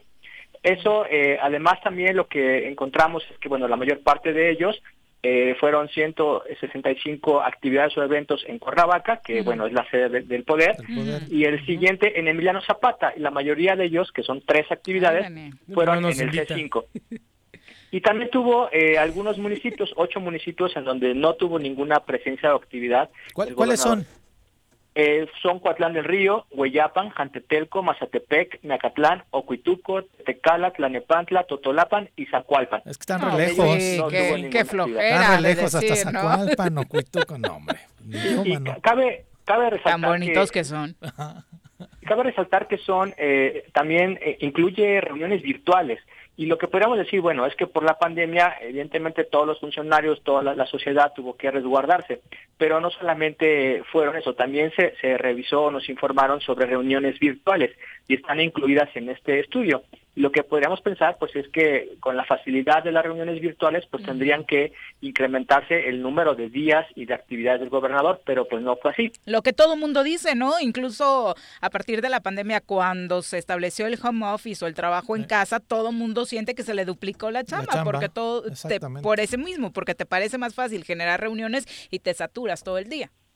Sí, se, creó una nueva forma de trabajar y de, y de dirigir también, de coordinarse, que es a través de, de, manera virtual, pero pues a pesar de esta herramienta no sucedió así, los días con, con, actividad fueron muy semejantes al del primer año. Y en ese sentido, las reuniones que más se tuvieron fueron en el ámbito federal, con funcionarios federales, algunas de ellas fueron de forma virtual, con, su, eh, con 39, con 36 actividades con el gabinete, 22 de obra pública, 21 de seguridad, otras 15 de tipo administrativo, 12 de salud y en la, última parte de la tabla con menos actividades fueron en el ámbito de transparencia, eh, actividades altruistas, en el ámbito internacional, eh, ambiental y algunas ruedas de prensa, tres ruedas de prensa. Entonces, eh, bueno, pues este es un, eh, un, panorama que nos da de lo que está sucediendo eh, en quien dirige el, gobierno del Estado, la administración, y pues creo que ese es un tema que, que hay que abordar, hay que analizar con mayor detalle porque creemos que pues esta falta de, de, de, ausencia en la dirección del gobierno pues puede generar lo que estamos viendo, deficiencias en, la administración pública. Roberto, en relación a, lo de obras públicas, ¿fueron obras públicas inauguradas o fue reuniones eh, que tenían que ver con el tema nada más? En su mayoría fueron inauguraciones de, obras públicas. Eh, recordemos que por el tema del sismo de 2017 hay, eh, de hecho, es, es por lo que se ha hecho más obras públicas en la reconstrucción de escuelas y es lo que destaca en obra pública, la reinauguración de la, más bien el inicio de obras o la, inauguración de obras públicas en el ámbito educativo es lo que más destaca. Okay. Oye, eh, ¿tu conclusión cuál es, Roberto? ¿O tu pronóstico antes de conocer eh, los datos completos era que mejorara este año después de, lo comentábamos al inicio del programa, la exhibida que se le dio con los datos del año pasado? Sí, creíamos que se iba a mejorar, que iba a ser, eh, incluso por la propia pandemia, creemos que eso iba a forzar a tener más reuniones en el ámbito de, salud, mayor seguimiento con su eh, gabinete de, salud, y pues no, no fue así. Eh, fue muy, fue, fue similar al, al, año pasado y nos, pues nos parece que esto eh, y, sobre todo también porque el tema no es hacer actividades y eventos, ¿no? Porque pueden hacerse miles, pero realmente es que eh, esto nos puede eh, también dar una idea de lo que pasa al interior de la propia administración. Si vemos deficiencias, este, van los resultados pobres, pues es que puede ser también que a través de la, de la dirección pues no se está dando un, adecuado ejercicio y conducción a la administración pública estatal. Entonces, pues creemos que esto puede también entenderse quizá por una ausencia del gobernador en la dirección de la, de la administración pública. Oye, finalmente, dentro de toda esta agenda que nos compartes, eh, decirle, ¿no? A la gente que de pronto cree que son datos eh, manipulados o que te los inventaste, es información que te entrega el gobierno del Estado. Sí, así es. La información se eh, comprendió de dos, dos partes. Una nos entregaban información de, de octubre de 2018 al mes de agosto de 2000, perdón, 2019 a 2020 y la otra que fue el mes de septiembre de este año está en la plataforma nacional de transparencia. Las dos fuentes de información son informaciones, datos oficiales y en nuestro estudio que está en las redes sociales pueden encontrar las ligas para descargar las respuestas de, la gubernatura. Perfecto, muchas gracias Roberto, muy buenas tardes. Gracias, felicidades por la información. Sí. Y bueno, analizando la semana completa, hay muchos martes también. Entonces, es que está bien interesante este ejercicio. Mira que, que, el trabajo que está haciendo Morelos Rinde Cuentas al respecto y en el seguimiento curioso, ¿eh? está es muy, muy, muy interesante. Nos deja ver pues evidentemente estaba viendo ahí solamente 13 reuniones o al menos supervisiones en los hospitales en todo el año con relación al COVID. en un año de pandemia. En un año de pandemia, donde el tema es, ¿sí? Porque me lo están invitando a entregar obras que no hicieron ellos. Así. Yo no he visto una sola, a ver qué ejemplo podríamos poner, una carretera estatal que podría ser una obra No, no les dejó recursos Graco. No, Nada. Y está bueno, qué bueno que mencionas a Graco, porque están entregando las escuelas que se empezaron a reconstruir en la pasada administración. Y, ahora ese es recurso federal. Y ahora la eh, gran mayoría es recurso federal o es gestionado con algunas fundaciones que los trabajos empezaron a hacer desde el tiempo de Ahora, en el municipio de Uncuate entregaron otra vez una escuela que ya habían entregado la administración pasada. Le cambiaron el piso, que al menos algo, le pusieron techumbre, le, pusieron al evento este formalización legal de la entrega de no sé qué y órale, otra vez entregar. y el punto es una tomada de pelo. Esto de la visita a los municipios, ¿no? Donde el las entregas de despensa pues no es necesariamente lo que necesita la ciudadanía para que un gobernador vaya a Y además que la puede hacer alguien más, ¿no? La hizo, la sigue haciendo, me parece que Osiris, ahora que está en desarrollo social, sigue teniendo él eh, eventos en los municipios, sigue haciéndolo, sí, exactamente, ¿no? Pero mira, este yo insisto, esta información es dura, son datos duros, son datos eh, muy que nos orientan principalmente de la gravedad en la que se encuentra la titularidad del Ejecutivo. Ausente un gobernador ausente, ¿no? Vuelve a ser ese, el titular tras conocer estos Ausente de la oficina y ausente de la problemática estatal. y, bueno, el tema de los municipios también es cierto que qué mala relación, tan mala relación ha tenido con los alcaldes que aunque visite algunos municipios, Cuernavaca, donde su actividad más, más constante, pues no es de la mano de la autoridad municipal, ¿no? Para trabajar en conjunto a favor de la ciudadanía. Y Cuernavaca, bueno, solo es un ejemplo de los muchos que existen en la entidad, ¿no? Eh, dos con cuatro, nos vamos a una pausa, regresamos. Un día como hoy. 1939. Nace Tina Turner. Vino al mundo como Anna Bullock. En los años 80 la vieron convertida en la figura de relieve en el mundo del pop. Se retiró en el 2013 y vive en Suiza, país cuya nacionalidad adoptó.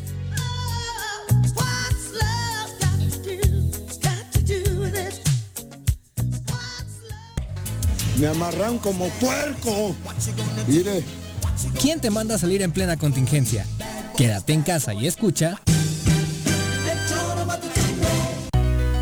En Morelos las y los diputados trabajan por leyes con justicia social y de beneficio para todos. A partir de este año, las actas de nacimiento no pierden vigencia, así que ya no tendrás que gastar más para realizar tus trámites. Con acciones como esta, Morelos avanza. 54 legislatura. Congreso del Estado de Morelos. Si quieres consentir a tu mascota, el mejor lugar para hacerlo es Clínica Veterinaria Mundo Mascota. Contamos con consultas, medicamentos, accesorios, alimento y servicio de pensión. Además, tenemos servicio a domicilio. Ubícanos en Avenida 10 de Abril, número 1210, Colonia Granjas, o llámanos al teléfono 169-2128. Clínica Veterinaria Mundo Mascota. El gobierno municipal de Yautepec te invita a que aproveches los grandes descuentos en el pago del impuesto predial. 17% en octubre, 14% en noviembre y 12% en diciembre. Además, jubilados, pensionados, personas con capacidades diferentes y adultos mayores obtienen 50% de descuento. Además, participas en la rifa de un auto último modelo y dos motocicletas. Paga en línea en www.yautepec.gov.mx o asiste a las oficinas de catastro. Avenida Revolución sin número, carretera Cuautla Cuernavaca, Colonia Atlihuayán, en Yautepec. Te esperamos. Va por Yaute. ¿Te gustan los caballos? ¿Tienes uno? ¿Sabes montar? ¿No? ¿Quieres aprender? Conoce los beneficios de hacerlo en Rancho de la Media Luna en Huitzilac. Contáctanos al 777-155-1062.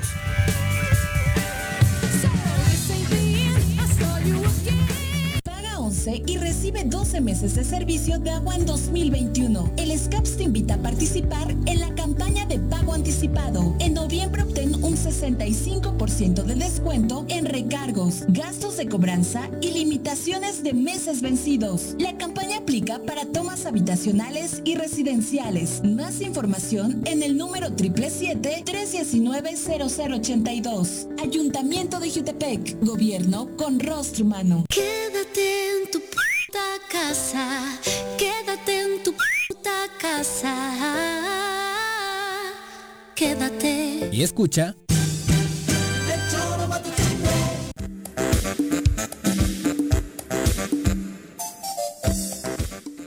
Gracias por continuar con nosotros. Tere Domínguez dice, es una pena que no se aproveche la oportunidad para servir a los morelenses.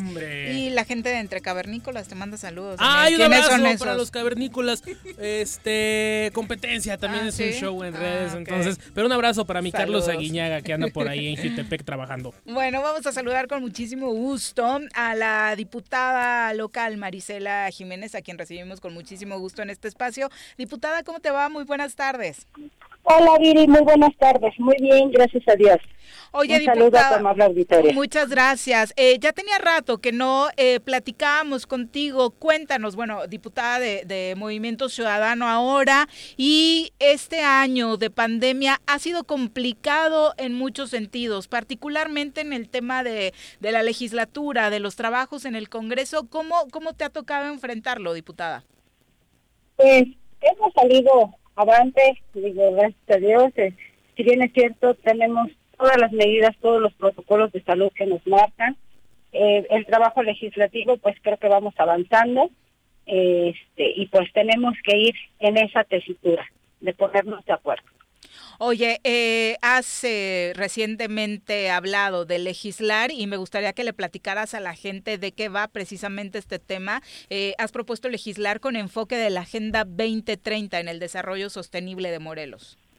Así es, mira, pues les comparto que desde el inicio de esta legislatura he impulsado el cumplimiento de la Agenda 2030. Por eso propuse la comisión de la creación de la comisión especial que atiende este tema desde el Congreso local y tuve el honor de presidirla. Quiero resaltar que durante los primeros meses de trabajo de la comisión, esto se convirtió en un referente local y nacional en la materia, gracias a un trabajo colaborativo de todas las integrantes. Un ejemplo era la propuesta de crear la correcta gestión de los residuos sólidos del Congreso, así como el ahorro de energías en sus instalaciones. También, este, siguiendo en este mismo exhorto, fui la promotora de que los alcaldes de Morelos hicieron sus planes municipales de desarrollo armonizados con la Agenda 2030, a través de otro exhorto, situación que hoy es una realidad en la mayoría de los ayuntamientos, incluyendo, por supuesto, uno de los municipios de nueva creación, que fue Hueyapan, pues también él adoptó, ¿verdad? La hizo suya logré también que desde el Poder Legislativo exhortáramos al Ejecutivo y a los municipios para la creación y activación de sus consejos de la Agenda 2030. Por todo esto, y como una fiel creyente de que no podemos dejar a nadie atrás en el Estado, hice el exhorto para que el trabajo de las comisiones de las y los diputados busque cumplir los 17 objetivos para el desarrollo sostenible, incluidos en la Agenda 2030. ¿En qué consiste el exhorto?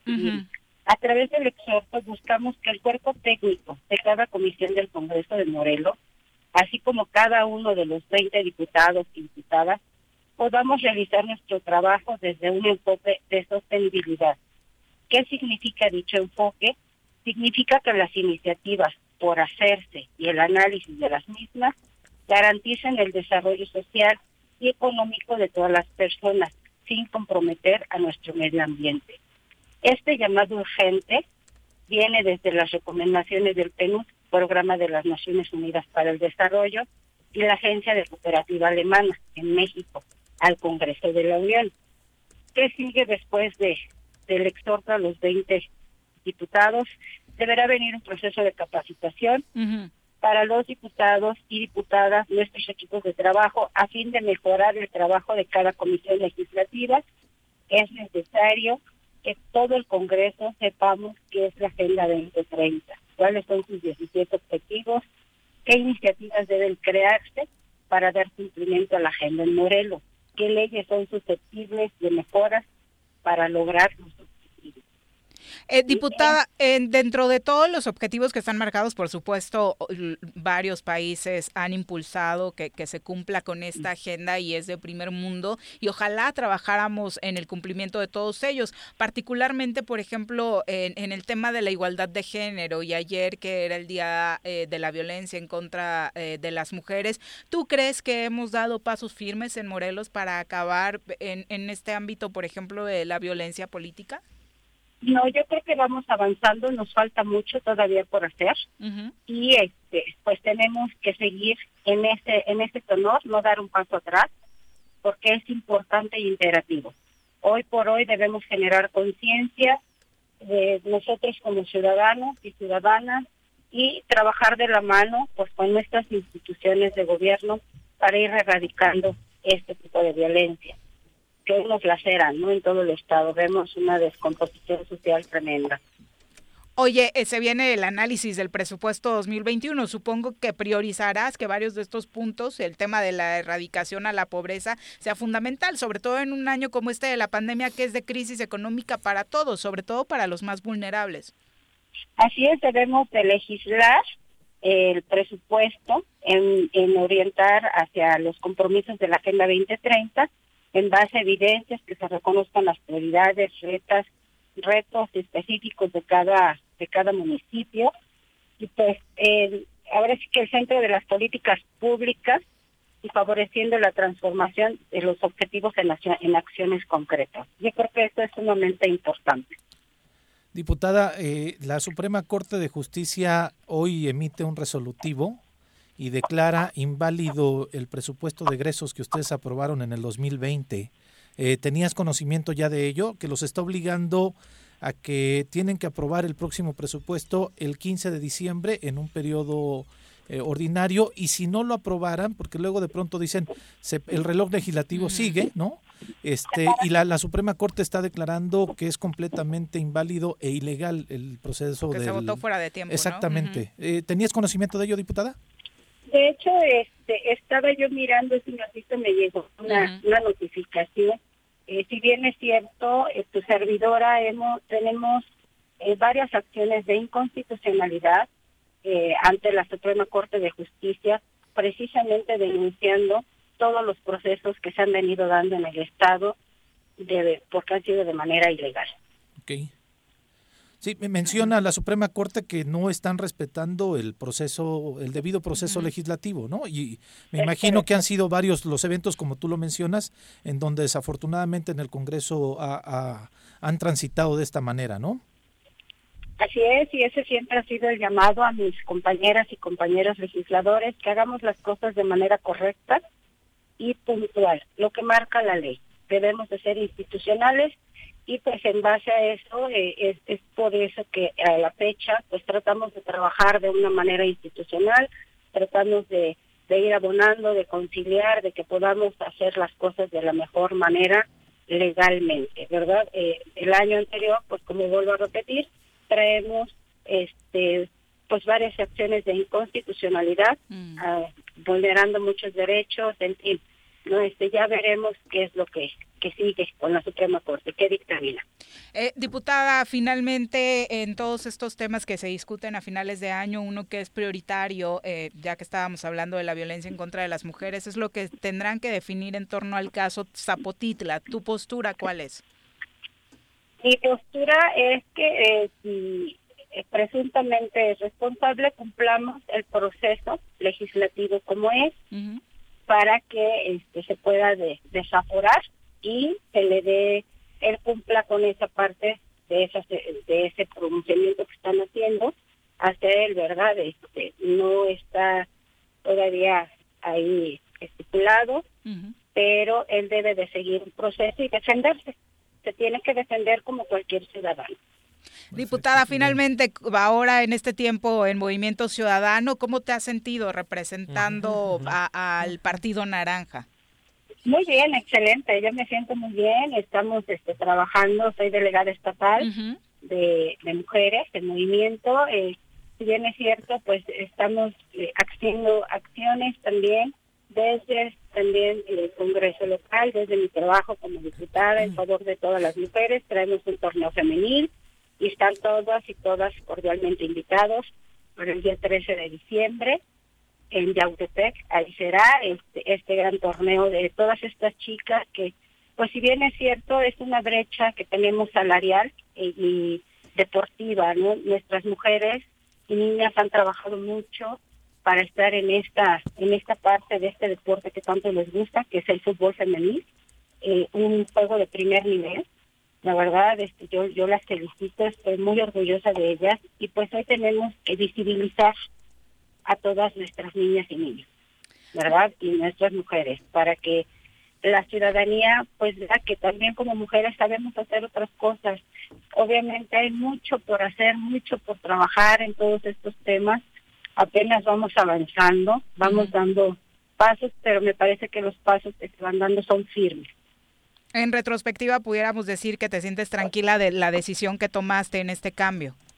Claro que sí, por supuesto. Diputada, muchas gracias por la comunicación. Hasta luego. Gracias, no, de que hasta luego. Saludos a todos. Muchas gracias. Un abrazo. Son las 2 con 18. Pues sí, por si algo faltaba, ¿no? La Suprema Corte le da otro madrazo al, Congreso, del, Estado. Estado para variar en esta infinidad de pifias y de, errores, de, errores que han cometido. que han cometido alevosamente. ¿eh?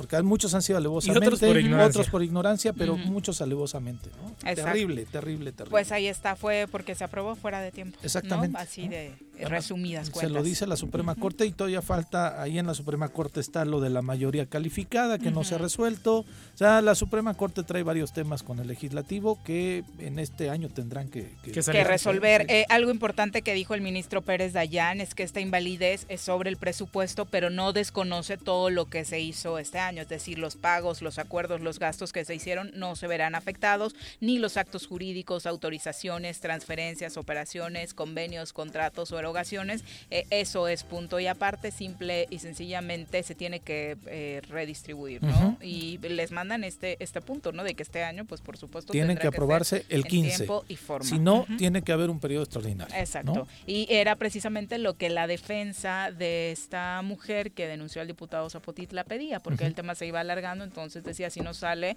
pues un periodo extraordinario para hacerlo. Y si en este caso se, se pues da la situación, parece ser que sí va a haber tiempo para que también el caso Zapotitla se resuelva, ¿no? Sí, porque además no sabemos cómo está el tema del Congreso, del presupuesto. Casi ningún diputado se ha pronunciado con relación al, presupuesto. No hay nada, entonces... con las este, leyes de ingreso los municipios, ¿eh? está, está cañón, entonces sí va a ser un tema que se va a alargar yo. Exacto. Reuniones se han tenido, eh, hoy mismo al parecer teníamos también eh, otras entrevistas con gente del Poder Legislativo están atorados en, ese tema para eh, poder hacer público para dónde va, a ir cada, cada rubro de este presupuesto en 2021. Son las 2.20, regresamos. Un día como hoy. 1922. Nace Charles Morrow, dibujante estadounidense, creador de Charlie Brown. Quédate en casa. Quédate en casa. Quédate en casa. Quédate en casa. Quédate, quédate, quédate. Y escucha. Paga tu servicio de agua potable en Emiliano Zapata. Aprovecha. Paga en noviembre 10 meses y recibe 12 en tu pago anticipado 2021. Hazlo en caja o en línea ingresando a cicapezapata.gov.mx diagonal pago en línea diagonal. Recuerda que si cumples tenemos más y mejores servicios. Emiliano Zapata, un gobierno certificado por la gente. Administración 2019-2021. ¿Quieres interactuar con nosotros? Búscanos en nuestras redes sociales como El Choro Matutino. Agréganos en WhatsApp al 777-443-4208. ¿Y por qué no? Sintonízanos desde la página web www.elchoromatutino.com. También puedes llamarnos a cabina al 311-6050. De lunes a viernes, de 1 a 3 de la tarde por Radio Desafío. Somos la mejor revista informativa del país. Somos... El Ayuntamiento de Cuernavaca, a través de la Tesorería Municipal, te invita a aprovechar la campaña de descuentos en el pago anticipado del impuesto predial y servicios públicos municipales 2021. 50% de descuento de septiembre a diciembre a todos los jubilados y pensionados mayores de 60 años y personas con discapacidad. 20% de descuento en septiembre y octubre y 15% de descuento en noviembre y diciembre para todos los contribuyentes. Paga en cajas en línea y a 3 y 6 meses sin intereses con tarjetas participantes. Ahorra y colabora por el bien de todos, porque Cuernavaca lo vale. Cafetería, tienda y restaurante Punto Sano Contamos con comida vegana y vegetariana, porque nos preocupamos por tu salud.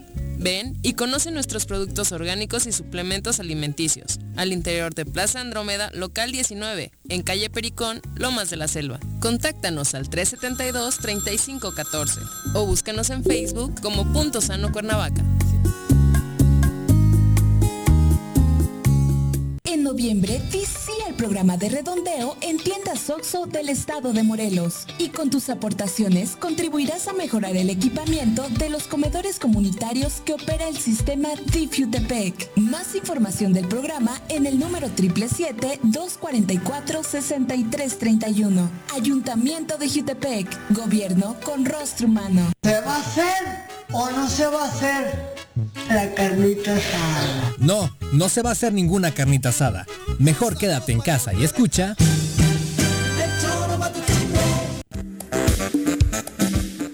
Con 23 de la tarde, gracias por continuar con nosotros. Vamos a las recomendaciones literarias. Don Daniel Cetina ya se encuentra en la línea telefónica. Dani, ¿cómo te va? Buenas tardes. Saludos, Yuri, saludos. ¿Cómo estás? Saludos a Pepe y a Daniel también. saludos. Muy bien, muchas gracias, Dani. Muy pendientes de escuchar tu recomendación para esta semana. Qué maravilla. Pues mira, mi recomendación de esta semana es un libro del doctor Wayne Dyer, muy famoso por el libro de Tu Zona Erróneas, pero en este caso yo les voy a recomendar un libro que se titula En Busca del Equilibrio. Ay, qué bonito. Todos queremos eso. Hasta Andrés Manuel ya sacó. Hasta Andrés Manuel ya, te, Andrés Manuel ya te ganó con la recomendación, mano. Hasta Andrés Manuel. Es un libro como para leer en la cruda, así cuando ya no sabes cómo te llamas, ni quién eres, ni qué hiciste ayer. Para el que te pasen los polis, ¿no? Cuando te están haciendo la prueba. Ay, demonios. Oye, Pues ¿qué tipo de equilibrio? Pues mira, es un equilibrio individual, completamente personal.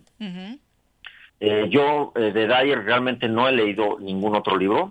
Este me cayó en mis manos también como por una casualidad. Es un libro bien sencillito, es, de hecho es un libro tamaño pequeño, 120 páginas, eh, la edición de, de, bolsillo y la verdad es que una lectura muy sencilla, pero lo que también me sorprende, bueno, son dos cosas. Uno, que si es un manual con, por así decirlo, con nueve puntos para mejorar en tu vida, para buscar el equilibrio.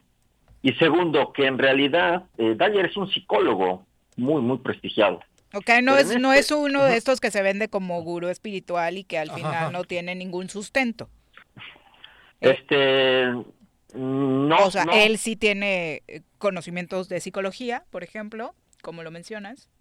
Sí, sí, fue incluso, pues ha sido maestro y docente y ponente en diversas universidades en el mundo. Ok. Vive en una isla en Hawái. O sea, Ah, qué también rico. tiene una, una vida en equilibrio, Ajá. me parece. Y este, pero bueno, en este libro, insisto, son nueve puntos eh, a través de los cuales, bueno, pues te habla de cómo puedes lograr tu equilibrio, porque te da parte como de una teoría, te da ejemplos interesantes, pero también te ponen ejercicios para que tú trabajes en tu propio equilibrio interno y dejes de estar echando la culpa a los demás. No, que si la pandemia, no, que si Juanjo, no, que nada. Andrés O sea, Manuel, tú que debes acá... encontrar, no, que an- así no anlo, ¿no? Entonces, este, no, que ya se, en fin, lo que quieras, pero no. Entonces, lo importante es el equilibrio interno, personal, individual, único, que está dentro del dentro de uno. Y se basa en enseñanzas de autores muy, muy importantes. Por ejemplo, aquí en un capítulo cita a Bertrand Russell, que es un filósofo muy interesante, que ha escrito sobre la felicidad, sobre la infelicidad, sobre la amistad y temas así como muy humanos, muy, muy cotidianos y bien bonitos. Entonces, sí, muy, muy interesante. Wayne Dyer, En busca del equilibrio, tiene un subtítulo que dice Nueve principios para armonizar tu vida con tus deseos. Ah, qué bonito. Oye, eh, Estás- pero estás- además hoy creo que sí es hasta un piropo que te digan, te ves más equilibrado, ¿no? Ah, o sea, suena bonito cuando logras no transmitir eso, loco. ¿no? Es- es que ante, la vorágine de vida que llevamos, la neta, está, sí. está difícil lograr el equilibrio en nuestros tiempos. Pues está difícil, pero un poco lo que Wayne Dyer dice es, no importa, realmente nunca deben importar los factores ex- exteriores. Ok. O sea, como que la gente espera que guardes la calma cuando hay un proceso difícil, pero realmente no. Tienes que guardar la calma cuando estás en calma, cuando estás cansado, cuando estás en procesos, cuando estás en crisis, cuando te acabas de casar, no importa en qué momento de tu vida necesitas buscar el equilibrio. A mí me cae muy bien este libro porque en efecto para estos tiempos de la pandemia, ya pasé por todas las etapas de la pandemia yo creo, y estoy en una cosa mucho más tranquilo. De hecho los estoy saludando desde Puerto Vallarta, Jalisco. Que ah, me a tomar aquí. ¡Qué rico! Sí, sí vas por buen camino en el equilibrio. No es islita, pero sí es playa. Oye, pero, pero además, como de fin de año también sirve la, ¿no? Algunos que de pronto esperamos el fin de año para agarrar nuevo impulso y demás, nuevos bríos. Este, la lectura del libro se, se antoja, ¿no, Dani? Sí, se antoja, aparte es muy sencilla porque yo recuerdo haber alguna vez empezado a leer tus zonas erróneas y la verdad es que me perdí entre tanto concepto, pero este no, este está escrito para gente pues común y corriente como yo, y extraordinaria como ustedes. Pero sí, también este fin de año es un buen momento. De hecho, yo vine aquí a terminar de leer este libro y también a buscar ciertos momentos para mi relajamiento, para planear mi año del 2021, para entrar al 2021 con o sin pandemia, no importa, pero un poquito más en equilibrio. Y esos consejos de Wendy realmente me están sirviendo para equilibrarme un poquito mejor. E, e incluso conceptos eh, tan básicos como los del sueño. Estoy leyendo acá un pequeño extracto del capítulo 1 que habla precisamente de eso, ¿no? Del equilibrio a, través del sueño. Sí, y además sí me sorprende mucho los conceptos de Eulayo porque, repito, el psicoanálisis es la única vertiente de psicoterapia que es considerada una ciencia. ¿Por qué? Porque tiene un objeto de estudio, eh, entre otras cosas, ¿no?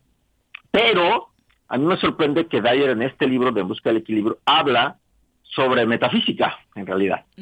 O sea, habla sobre vibración personal, habla sobre deseos, no tiene la palabra como decretar propiamente, pero sí te habla de visualizar, sí te habla de, de manifestar tu deseo de manera concreta, visualizándolo, diciéndolo, hablándolo, incluso en algún momento te dice, pide lo que necesitas, o sea, pídelo en voz alta, pídelo a tu ser supremo, pídelo a Dios, pídelo a quien quieras, pero pídelo. Y también rodearte de gente chida, o sea que el equilibrio se, se consigue con acciones, no de manera tan pasiva. Exacto, y además es eso, ¿no? Porque habla eh, en esto que estoy leyendo del sueño como tal en el momento de reposo, pero también de vivir en tu sueño de vida, ¿no? Y de trabajar por él. Exactamente, porque estar en el equilibrio no significa no hacer nada, significa poder hacer lo que quieras, pero de una manera, eh, digamos, fluyendo con el cosmos, aunque ya parezca muy jalado eso, pero pues es cierto, fluyendo en energías a tu alrededor, con tu gente que te rodea, con tu pareja, con tus hijos, con tu en fin, grupo de trabajos.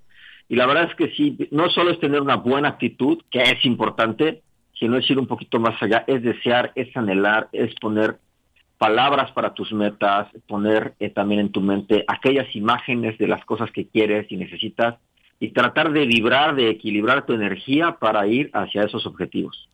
Ah, eso está padrísimo y trae una frase en el capítulo 2 que está perfecta. Dice, equilibra tu deseo para disfrutar la vida con tu necesidad de triunfar, ¿no? Porque a veces el deseo de triunfar hace que tu vida sea un total un fracaso. Un caos, un caos. Exactamente, aparte triunfar no quiere, no quiere, o sea, no quiere decir eh, pelear eternamente para alcanzar tus metas y pisar a la gente eso que hace la gente política, ¿no? O en religión, por ejemplo. Ah, lo sabes bien. Por eso me quedé callado, güey. Él, nos engaña, eso te, nos engaña. Pero no solo ahí, en realidad en las empresas, que sabemos que hay ambientes muy tóxicos de trabajo, pues la gente anda como tratando de encontrar sus metas, pero fastidiando al otro y fastidiándose a sí mismos. Y es mejor y más fácil alcanzar tus metas equilibrándote y estando pues con tu energía más positiva más en equilibrio, más en calma y por lo tanto más susceptible de conseguir tus metas. Eso está genial, de verdad. Eh, se, antoja, mucho la lectura para cerrar el año, ya que estamos eh, en estos temas. Eh, tú que ahora estás mucho hablando de este tipo de pensamiento, Daniel, justo al inicio del programa hablábamos de la presentación de un proyecto del gobierno federal llamado Guía de Ética, en el que se pretende que a través de la lectura de esos conceptos que plantea el gobierno federal se retomen valores entre los ciudadanos mexicanos. más allá de la crítica política, política, además, ¿crees que eh, eh, sí va por ahí eh, también el trabajo de un gobierno de encaminar a los ciudadanos a buscar este tipo de, de contenidos? Completamente. Por décadas escuchamos que al gobierno le conviene la gente que no lee y la gente ignorante. México es el único país de la OCDE que prácticamente duplicó su nivel de lectura en más o menos 15 años. Ya están las cifras para quien quiera comprobarlo. Entonces, si el gobierno nos está hablando de leer, pues realmente no importa si es el gobierno. Pónganse a leer. Que los políticos se pongan a leer, en efecto, es una cosa muy rara. Yo que alguna vez incluso traté de participar en política eh, pues la verdad es que sí salí asqueado porque pues me daba cuenta que los políticos eran bastante ignorantes, por lo menos los que yo conocí en el PRD y en el PAN, y que los políticos se pongan a leer, no pueden más que darnos cosas positivas, porque lo más seguro es que la mayoría de los políticos nunca han agarrado un libro, mucho menos escrito uno. Entonces, claro que va por ahí, en todos los países, en todos los parlamentos del mundo, la gente que hace buenas leyes es la que lee, la gente que gobierna bien es la que lee, y si este país empieza a leer un poco más, más incluso de lo que ya estamos leyendo, claro que vamos hacia un futuro mejor. Bueno, pues ahí está, para también decir que, bueno, reflexionar sobre estos temas nos viene de vez en cuando bien. Muchas gracias, Dani, por la recomendación. Recuérdanos nombre completo y editorial de este... Y si la encontramos en línea también, Manu. Claro, Wayne Dyer, En busca del equilibrio, en la editorial de Bolsillo. En efecto, está en ebook, está en audiolibro, está, pues probablemente hasta lo encuentres por ahí una descarga en PDF o una compra digital. Entonces, Gwen Dyer en busca del equilibrio de bolsillo, una excelente lectura para fin de año. Muchas gracias, Dani. Abrazo, Buenas tardes. Abrazo para todos. Bye. Bye. Son las 2.33. Nos vamos a nuestra siguiente pausa. Un abrazo para Benjamín Gutiérrez. Dice, ¡Mi oigan, Benji! oigan, ya muchas faltas de Juanjo. ¿Quién se cree? ¿Acaso el dueño? pues no lo es, ¿eh? El dueño está en Bilbao. Se apellida Reza, pero tiene otro nombre. Ah, este nada más es prestanombres, ¿no? Volvemos. es pantalla. Tengo miedo, tengo miedo, tengo miedo, tengo miedo, tengo miedo, señor, tengo miedo. No te asustes. Quédate en casa y escucha.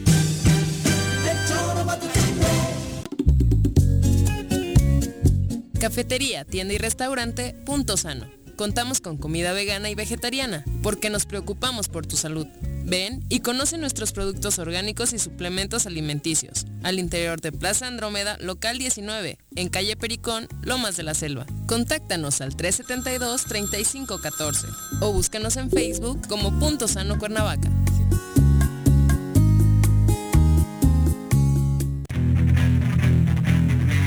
¿Te gustan los caballos? ¿Tienes uno? ¿Sabes montar? ¿No? ¿Quieres aprender? Conoce los beneficios de hacerlo en Rancho de la Media Luna en Huitzilac. Contáctanos al 777-155-1062.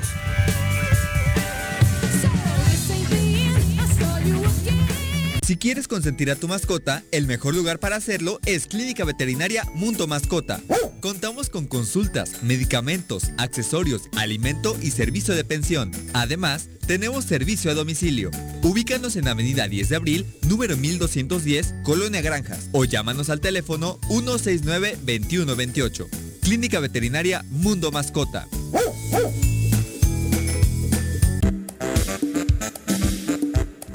¿Quieres interactuar con nosotros? Búscanos en nuestras redes sociales como El Choro Matutino. Agréganos en WhatsApp al 777-443-4208. ¿Y por qué no? Sintonízanos desde la página web www.elchoromatutino.com. También puedes llamarnos a cabina al 311-6050. De lunes a viernes, de 1 a 3 de la tarde por Radio Desafío. Somos la mejor revista informativa del país. Somos... Me amarran como puerco. Mire. ¿Quién te manda a salir en plena contingencia? Quédate en casa y escucha.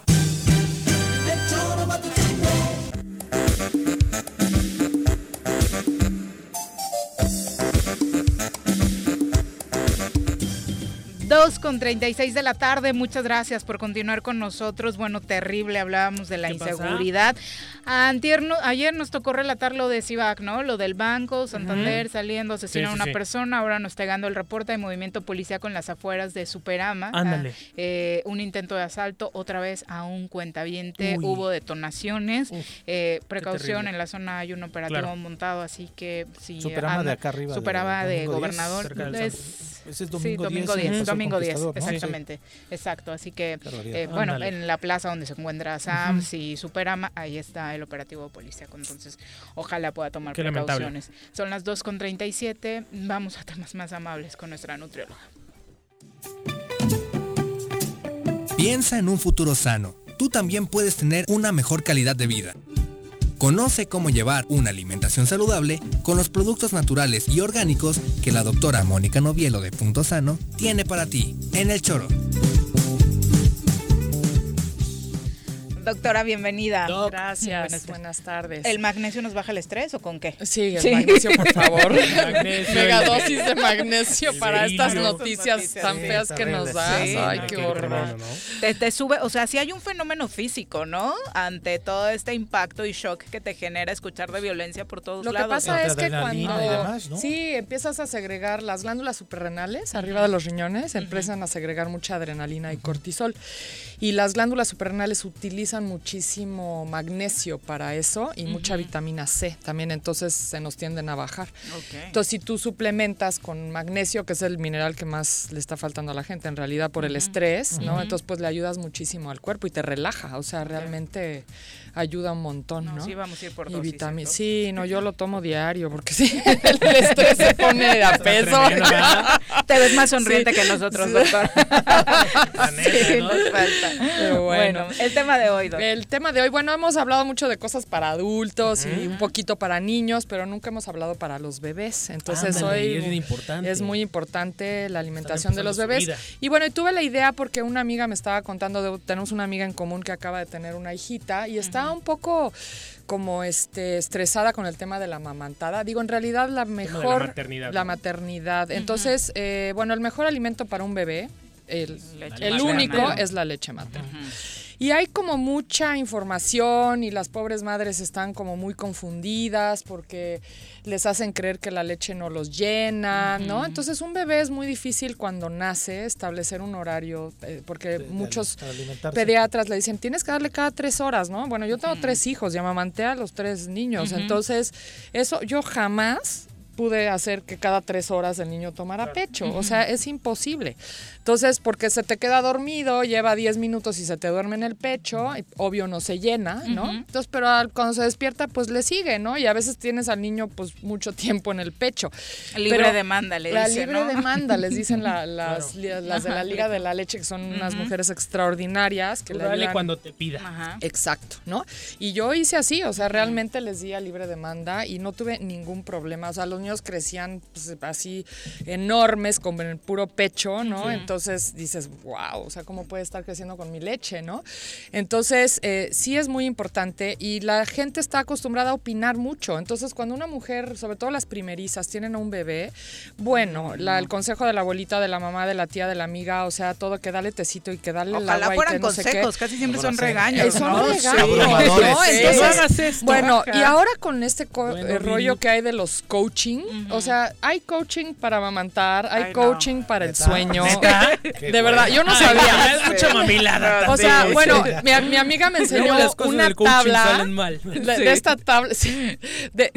o sea, esta amiga que tenemos me enseñó una tabla con un horario de a tal hora le das la chichi, ¿no? A tal hora lo bañas, a tal hora le das no sé qué, a tal hora ejercicio de no sé qué. Entonces, yo nada más de ver la tabla, exacto, yo nada más de ver la tabla dije, aquí me estresé. Sí, cortisol hasta Más magnesio. Pero dije, ¿a qué horas esta mujer disfruta a su bebé? Claro, O sea, digo, tener un hijo es disfrutarlo. Y el darle pecho no tiene que ser estresante, ¿no? Y otra cosa que... Y las actividades no tienen que ser mecánicas. Exacto. Tienen que ser espontáneas. O sea, si tú tienes ganas de jugar con tu bebé en ese momento, juegas. Y si no, pues juegas al rato. O sea, no tienes que hacerlo en el momento que la tabla dale dice. de comer y punto. Exacto, ¿no? Entonces, bueno, además, cada niño es distinto. cada niño es distinto, ¿no? Y habrá unos que... Que nos sí, gusta a lo mejor, más el pecho, otros no. O bueno, que les gusta más el pecho. No hay niño que no le guste el Claro. Pero si tú sales del hospital y en el hospital empiezan a dar una fórmula que la mamila no tienes que siquiera succionar como succionas un pecho, el niño se empieza a acostumbrar a que es más fácil y luego no quiere el pecho. Por eso no lo quieren. Claro. Entonces, eh, hay varios factores que ayudan a que un niño no quiera. Y crece con Pero- temas de desnutrición. ¿no? Exacto. Y otra cosa es que las fórmulas, me traje de hecho una para que aquí... A ver, ve checando, Este, Vi, ve checando. como Para leer. Porque no han hecho una sola fórmula que sea igual al pecho. Entonces, de verdad, y por Eso es más lo que la ciencia, ¿no? es lo Imagínate. maravilloso, por más que la ciencia la avanza, no hay nada que, imite a la a- y, y que se le parezca, además, y que tenga los nutrientes. De hecho, hay estudios serios que demuestran que niños amamantados son más inteligentes que los que no Claro. por el pecho, ¿no? Porque le aporta los nutrientes exactos, le da, o sea, lo protege de enfermedades porque tiene anticuerpos, le da las vitaminas exactas que necesita ese bebé, exactas, y además para el tamaño, para, o sea, y la y el pe- y la leche materna va cambiando según la edad del niño, esa es otra. O sea, si tiene un mes son unos nutrientes, si tiene dos meses son otros, Claro. y se va adaptando la leche, porque así Sabia. es la naturaleza, es sabia, ¿no? Entonces ninguna fórmula va a lograr imitar a una, a una leche materna. Pero ahora que mencionabas que en los hospitales de pronto les pueden dar una fórmula, ¿en qué casos se da esto? ¿En qué casos? Ajá, o sea, o hay hospitales que lo hacen De rutina. ¿En serio? De rutina, exacto. Qué O sea, les dan en el cunero la fórmula, ¿no? Entonces, bueno, la mamá tiene que ahí decir que no quiere que le den nada, ¿no? Que se lo Porque lleven un para poco que con el rollo de que la mamá descanse, pues yo siempre pensé, yo llevo nueve meses esperando conocer a mi hijo, no necesito descansar de nada. Claro. O sea, Claro. quiero que mi hijo Es esté aquí muy conmigo. absurdo, ¿no? Es absurdo. Entonces, y además ese rollo de que se lleven al bebé y te lo quiten. A ver, quítale a un cachorro a su a su perrita, Claro, ponle, después no lo quiere porque pues no hizo el, el vínculo, ¿me, entan- me entienden? Entonces es muy importante que el bebé se quede contigo, si lo dejan contigo solito busca el pecho, bueno, si no lo Ujú. anestesiaron antes o a ti, ¿no? Porque lo- ellos les llega la anestesia. Entonces hay varios factores como que se usan en los hospitales rutinariamente que no ayudan a esto, ¿no?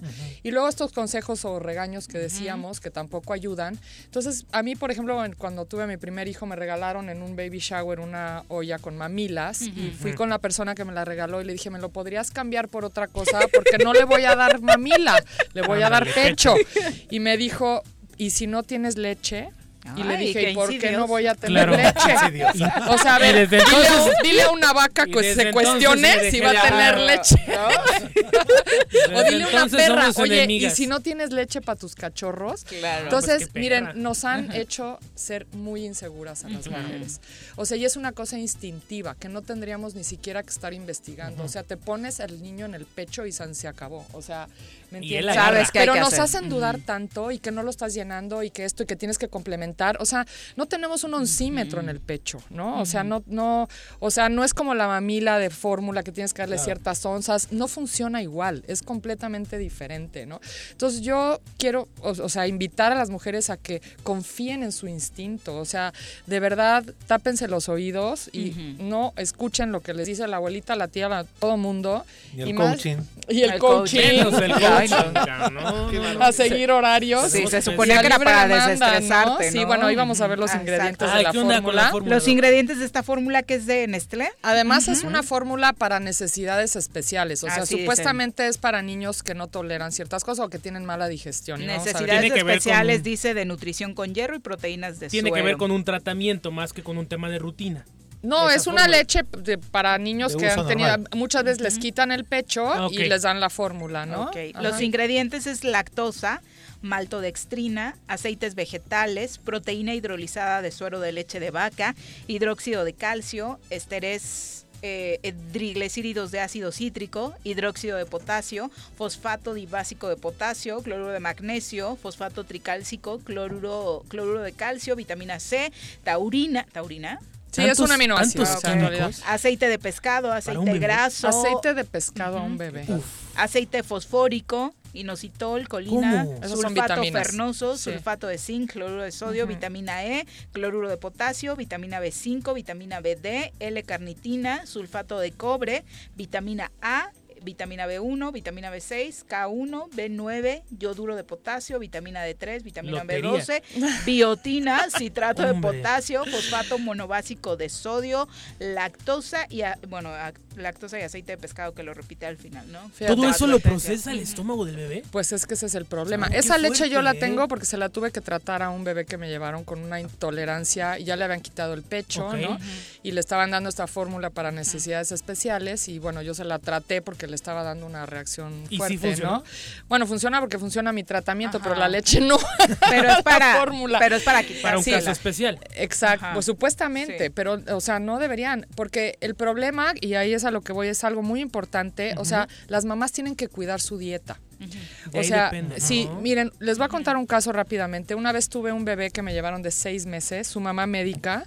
eh, el bebé obraba sangre diario, Wow. diario, desde pobrecito. casi que desde que nació. Entonces, y la señora no le había dado nada más que pecho. Entonces, y no quería darle nada, nunca le dio una fórmula. Entonces, empecé yo a probarle los alimentos que comía la mamá y muchos no toleraba el niño.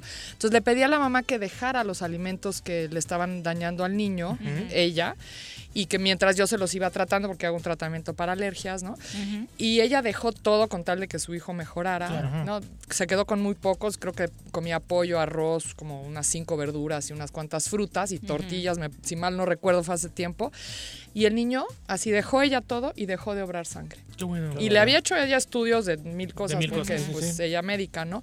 Entonces, bueno, esto comprueba cómo lo que come la mamá o Se sea, refleja en su leche. Exactamente. Entonces sí, y los alimentos que menos les caen bien a los, a los bebés, que tienen que cuidar las mamás, son todo lo que tiene cafeína, o sea, el café, el chocolate, el té negro, el té verde también El tiene alcohol. cafeína, el alcohol y todos los eh, eh, estos alimentos que producen gases, ¿no? Como la col, la coliflor, ¿no? Todos esos pueden provocar gases en el niño también y los lácteos provocan muchos problemas en los en los bebés. Entonces, imagínense si la mamá se lo come, ahora a eso tiene leche de vaca, Claro. esa fórmula, pues peor, no Esto es, es, lo que becerro. los puede eh, convertir en intolerantes a la lactosa. Es que los niños que toman estas fórmulas luego son niños que tienen muchas alergias cuando crecen. Ese es el problema. Y los niños que son amamantados tienen mucho menos alergias que los niños que sí, ¿no? Y esto lo he visto a lo largo Y las del alergias tiempo son cada muchísimo. vez más comunes. Son cada vez más comunes y cada vez más mamás tienen este problema de que mi leche no lo llena. O sea, las hacen creer eso, ¿no? Entonces, o que el niño no está creciendo, o- pero porque están siguiendo un horario y el niño llora porque se muere de hambre. Entonces, hay todo un rollo ahí que es un círculo Claro. vicioso que hay que tener mucho cuidado. Entonces, eh, bueno, y luego que también empiezan a los seis meses, no antes, hay que empezar con alimentos sólidos porque la leche ya va, va eh, no va teniendo los mismos nutrientes. Ujú. Hay que complementar. Y hay que complementarlo, pero no con fórmula, sino con alimento, Con alimento, ¿no? O sea, hay que, hay empezar con verduras, después las frutas. Pero la pregunta es por qué se hizo tan popular la fórmula. O sea, creo que Porque es un negocio. generaciones y generaciones nos han dado. Nos han No, dado ¿qué? fórmula. ¿Fórmula? Sí. ¿Tú usaste fórmula? Sí, claro. No, yo no. No. Mi mamá Yo, o sea, sí me dieron leche materna, pero sí, después eso los sí me dieron es maravilloso. fórmula. Aquí en no, no. A mí sí. Cuentepec, nosotros fuimos a hacer servicio comunitario allá y ves a las señoras con su rebozo, todas amamantan a sus hijos como dos años. Sí, es, wow. es padrísimo, sí. Eso las, las personas indígenas lo tienen Sí, claro. súper resuelto, ¿no? Y se nota en la salud. Y se los nota en la salud de estos chiquitos, ¿no? Pero en cambio en las grandes ciudades, o sea, hacen creer a las, a las señoras que su leche Hay no los niños- llena. hay Y niños ellas con ni se, y ellos ni se lo ellas ni se lo cuestionan. O sea, además no tienen mucha opción, esa leche es carísima. Estas mujeres no tienen con qué pagar una Claro. fórmula, ¿no? Y además es una leche que no necesitas calentar, ya está tibia. Claro. no necesitas un envase, Sí, la ya lo temperatura trae. ideal, Directo. sí. Ya, y la tienes cuando quieras. O sea, el bebé no tienes que andar preparando nada. O sea, es algo súper para y pegártelo y ya. Es algo súper práctico, es hermoso. O sea, el Sí, vínculo que se hace dando Sí. pecho a un bebé es increíble, ¿no? Entonces, de verdad, no se la pierdan. O sea, es algo maravilloso, ¿no? Yo le di mucho tiempo a, mi- a cada uno de mis hijos, ¿no? Y la verdad es que no me arrepiento para nada, ¿no? O sea, es algo maravilloso. Doc- lo veo ahora que son grandes en su salud. Está, Sí, lo claro. veo reflejadísimo, ¿no? Oye, estos productos que traes Ah, de manera alterna son Estos también para son complementar pa- para la mamá. complementar a la mamá, porque Ah, la mamá ya. necesita tomar mucha agua cuando amamanta, porque lo que más produce leche es el agua, nada del atole, la cerveza, no sé qué, hay también muchísimos Ah, sí. mitos, lo Claro. que más necesitan es agua, ¿no? Entonces, y hay muchos nutrientes que la mamá tiene reservas y a la hora de amamantar se pueden bajar, porque no, por ejemplo, la vitamina B, que traje B12 en especial, no, la reserva no es muy, no es muy fácil aguantar con reservas de B12 cuando amamantas. ¿Y en Entonces es muy importante como que la mamá se suplemente, ¿no? Otra cosa que no traje es calcio, que también es muy importante Ah, que tome sí. la mamá el calcio. Luego leche. acaban con problemas de dientes, dientes, se les cae el Cabello, las uñas. ¿no? Entonces es muy importante que tomen calcio. Zinc, el bebé necesita mucho zinc para crecer, es lo que más lo ayuda a crecer. Entonces le va mucho el zinc. El magnesio también ayuda muchísimo a la mamá y también ayuda a relajarla, lo que decíamos hace rato.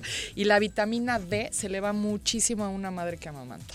Entonces es muy importante que esté tomando sus Y vitaminas. nada de esto tiene contraindicaciones para los bebés. ninguna, al contrario. al contrario. Lo que sí tengan cuidado es con hierbas. Hay algunas hierbas que no son buenas que se las pasen al bebé, pero todas estas cosas no son hierbas, El no porrito. son suplementos. Nada que la valeriana. El porrito El no, porrito para no. nada. sí, la valeriana. La Esas cosas pueden tener ahí. No, efectos. sí, tengan cuidado con las plantas más bien, porque las plantas son muy poderosas, ¿no? Entonces hay que tener cuidado a la hora de amamantar. Ujú. Ok, mi Pues todos estos productos los encuentra en, ¿En dónde? Punto Sano. En La leche no, obviamente. la fórmula no la tenemos Pero todas ahí. las vitaminas y todo Estas demás. vitaminas sí, entonces pueden ir a Punto Sano en Plaza Andrómeda en el local 19, ahí estamos y podemos a- ayudarlos, asesorarlos también. Perfecto, pues muchas gracias. Muchas gracias a ustedes. Gracias por acompañarnos. Muy buenas tardes. Buenas tardes. Son las 2.52. Bueno, también el Senado ya aprobó las reformas a la Constitución en materia de fuero presidencial. Serán los congresos de los estados los que ahora la voten para su ratificación. El Pleno del Senado aprobó sin cambios la minuta que recibió de la Cámara de Diputados que amplía los delitos por los cuales el presidente puede ser imputado y juzgado durante su mandato. Básicamente se le podría retirar el fuero constitucional por eh, pues traición a la patria, temas de y temas de corrupción, ¿no? Esos son los puntos por los que Andrés hombre, eso Manuel López Obrador eh,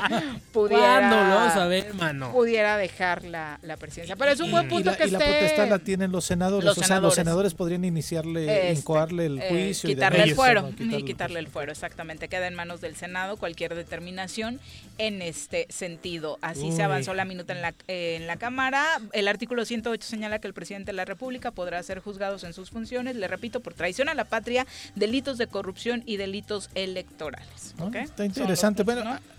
Difícilmente quizá Ah, va digo, a ser, es un pero buen ejercicio, ¿no? Para un- los era un tema que no del se tema hablaba, legislativo, o sea, es un buen ejercicio. era un No. tema que no se hablaba y qué bueno que se, que se hable y que se legisla, sobre todo también. ¿no? Es un Ahí está. avance, Sí, sin claro, duda, es un avance, duda. desde Claro. luego. 2.53, vamos a cerrar hablando de deportes.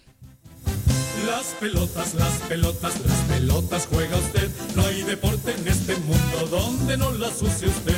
Las pelotas, las pelotas, las que sueña para usted. Son las de Ninelli, Niurka, Y Pelé. Las pelotas, las pelotas, las pelotas, sabe usted. Son las mismas en Bilbao. En Temisco, en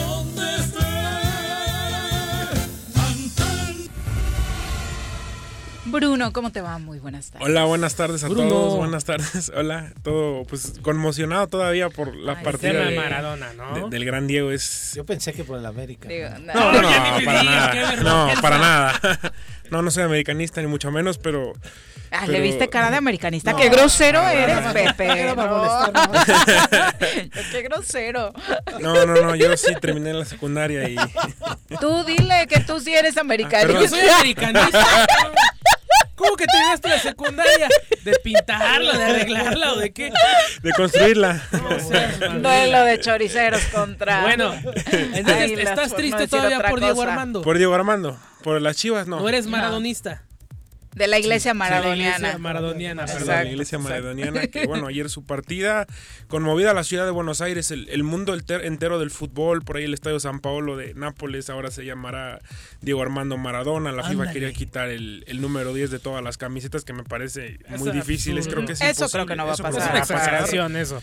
Tal vez, bueno, na- en el equipo de Nápoles sí lo hicieron, pero Ujú. ya a nivel internacional sí, porque es la playera que se comercializa más. En Claro, cuestión. la 10. La Sí, 10 la que claro. se comercializa más. las figuras, ¿no? Y además que mejor homenaje que Diego sea la inspiración de todos Para los que porten de esa playera. hecho, ¿no? parte de ese, de ese marketing es gracias a él, que él portaba la, La 10. 10. Este, que él Empezamos es- a hablar de la 10 por Sí, él, ¿no? Por él Ujú. se empezó a hablar de la 10 en el Mundial de México 86, la mano de Dios. eh, bueno, el, el gol del siglo, que es una potencia espectacular. Yo tuve la oportunidad de revivirlo hace Sí, poco, claro. una potencia espectacular también es El entrenamiento. cambio de ritmo, Sí, Pero en es general, ¿no? increíble. Creo que las piernas de Diego eran Sí. impresionantes, Sí, o sea, chiquitas. Además, chiquito, el ajá, cuate era petit. ¿no? Chaparrito. Siempre se le ha cuestionado a Messi que a veces se desaparece de los partidos y se esconde. Y Diego era de los tipos que siempre quería la pelota, nunca se escondía. Dame la pelota a mí, yo sé qué hacer con La ella. pelota siempre al 10, Sí, ¿no? la pelota siempre al 10, la pelota Y no siempre se mancha. ¿no? Era otro tipo de fútbol también, ¿no? Sí, era otro. ¿No? Sí, Era pegaban otro más, de era un fútbol, fútbol más, ru- más rústico, más rudo, pero ahora es más rápido, más vertical.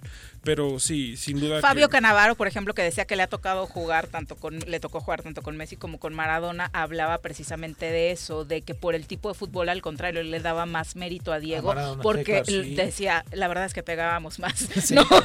y, y pasar sobre el tipo de defensas que existían en ese Sí, momento le pegaban tenía mucho muchísimo más, más. mérito. ¿no? Sobre todo, bueno, con los ingleses que le pegaron bastante por el, el aconte- el- el acontecimiento histórico que había años atrás, por lo de la guerra de las Malvinas y bueno, todo esto, pues se está yendo un grande po- polémico y todo afuera, dentro y fuera de la cancha. Creo que uno de los jugadores, si no es que el jugador más influyente en la historia del fútbol, por todo lo que representaba, por donde se llegaba a parar con algún político, con, con alguna personalidad importante, ya sea del espectáculo, de Era cualquier... Era más mediático. Sí, era más Sí, mediático, era mucho, mucho más más mediático, mediático y mucho más que que Pelé, que Messi, que el mismo Cristiano, que tal vez se le puede Mucho acercar un más poquito que más. No, más carismático creo, ¿eh? que todos No, esos sí, juntos. más carismático. No hay sí. una sola persona que odia a Diego. Sí, no, hay no, muchos. no, sí. yo, yo en lo personal, ayer que leía... Como futbolista creo que no, pero por el tema de la vida personal. ¿Por el tema de la sí, adicción? De la Sí. adicción. Sí, en redes sociales la verdad es carismático. que... Ayer lo leía Sí. y toda la gente como muy sentida porque era un cuate Sí. súper carismático. Sí, Sí, pero, pero también tiene un grupo bien. detractor del Sí, que hablaba. Juanjo al inicio del programa, donde toda la- no Oye, ¿y le, de restan cualquier reconocimiento, ¿no? Sí, so- son, sí, es lo que andan ¿Eran- buscando. La funeraria, eran de la funeraria eran fans? eran empleados de la funeraria. de hecho, los están selfie. buscando ahora. Los están buscando ahora porque eran empleados de la funeraria en el Fetro. que- sí, es, es- es-. No, pero y bueno, también como- la policía ya comienza a, a quitar a toda la gente que se está cu- que está cuidando a la casa rosada. Es eh, gente de River y de Boca, lo que nunca habíamos visto, Lo abrazándose. comentaba Viri al Sí, inicio. hay una foto emblemática fuera de la Casa Rosada de un hincha de River muerto en Sí, llanto, en. ¿no? Sí, por uno de Boca. Los Y bueno, esto hinchas. seguirá pasando. Hombre. Ya se guardó un minuto, un minuto de silencio en la Champions, también lo hizo así la Liga MX, clubes y, Ayer presidentes de todos los Tenemos países. miedo nosotros en la noche que Guiñac nos anote en el minuto de silencio. No, Noroña. Hasta Noroña pidió Se va a minuto de aprovechar silencio. otra vez. ¿no? Sí, sí. Ginac. Sí. Ay, sí. Aguas, Nomás faltó aguas. Juanjo su minuto de silencio. Le, le ha derramado sus lágrimas a Diego sí, también. sí. ¿Te ¿eh? tocó conocerlo? Eh, lo- verlo, verlo en... Lo vi eh, solamente acá en el Estadio Agustín más, Corco sí. Díaz. Sí, También fue la lejos. única ocasión en la que Ok. en persona. Se abarrotó por primera verlo. vez la sala de prensa del Coruco Sí. Díaz cuando, Sí, cuando no, no tuve la oportunidad de acceder como prensa, pero como aficionado sí, el estadio Ujú. tuvo muy buena entrada en la vez que vino con Dorados. Con en Dorados, sí. Partido de Copa. Ujú. Fue cuando, cuando Que vino. ganó, además, Sí. el culero. Sí. Ya, seguimos al... Sí, fue del alma. Luego, ¿por qué nos Fue, sacas fue su aire? primer este, triunfo de visitante.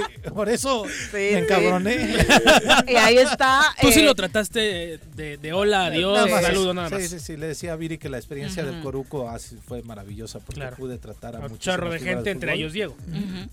Otro día es Nacho Treyes, que recuerdo que también estabas ahí con él y bueno. Cuando el homenaje, Sí, el ¿no? homenaje. No, si eso le Nachito. decías, ya se le están muriendo. Sí, Trae mala suerte. Y Vergara también. y Vergara también, Que se cuide. Juanjo, cabrón, porque en una de esas y también, hijo. Ay, espero que. Pero No, no, no, no, no. No, pero sí, la verdad es que punto donde se paró en su- durante su estancia en México Sí, era sí, impresionante sí. el recibimiento, ¿no? El mismo Chávez también, Julio César. el Bueno, hasta campeón. documental le hicieron, ¿no? hicieron documental en- A raíz de sí, su le hicieron documental en. Oye, y su programa que tenía también. Maravilloso, En algún momento fue un maravilloso. fenómeno mundial. La noche del programa. 10, La noche del 10. 10, sí, sino hubo un programa, una entrevista maravillosa que él se, maravillosa que él se hizo a sí mismo eh, increíble también. Bueno, Un era genio. Un genio, Un sí. genio. Sí, sí, sí, la neta. Figurón, pero bueno. Sí, bueno, su, su estado de salud ya había empeorado bastante. Estaba dirigiendo a Gimnasia Esgrima de la Plata.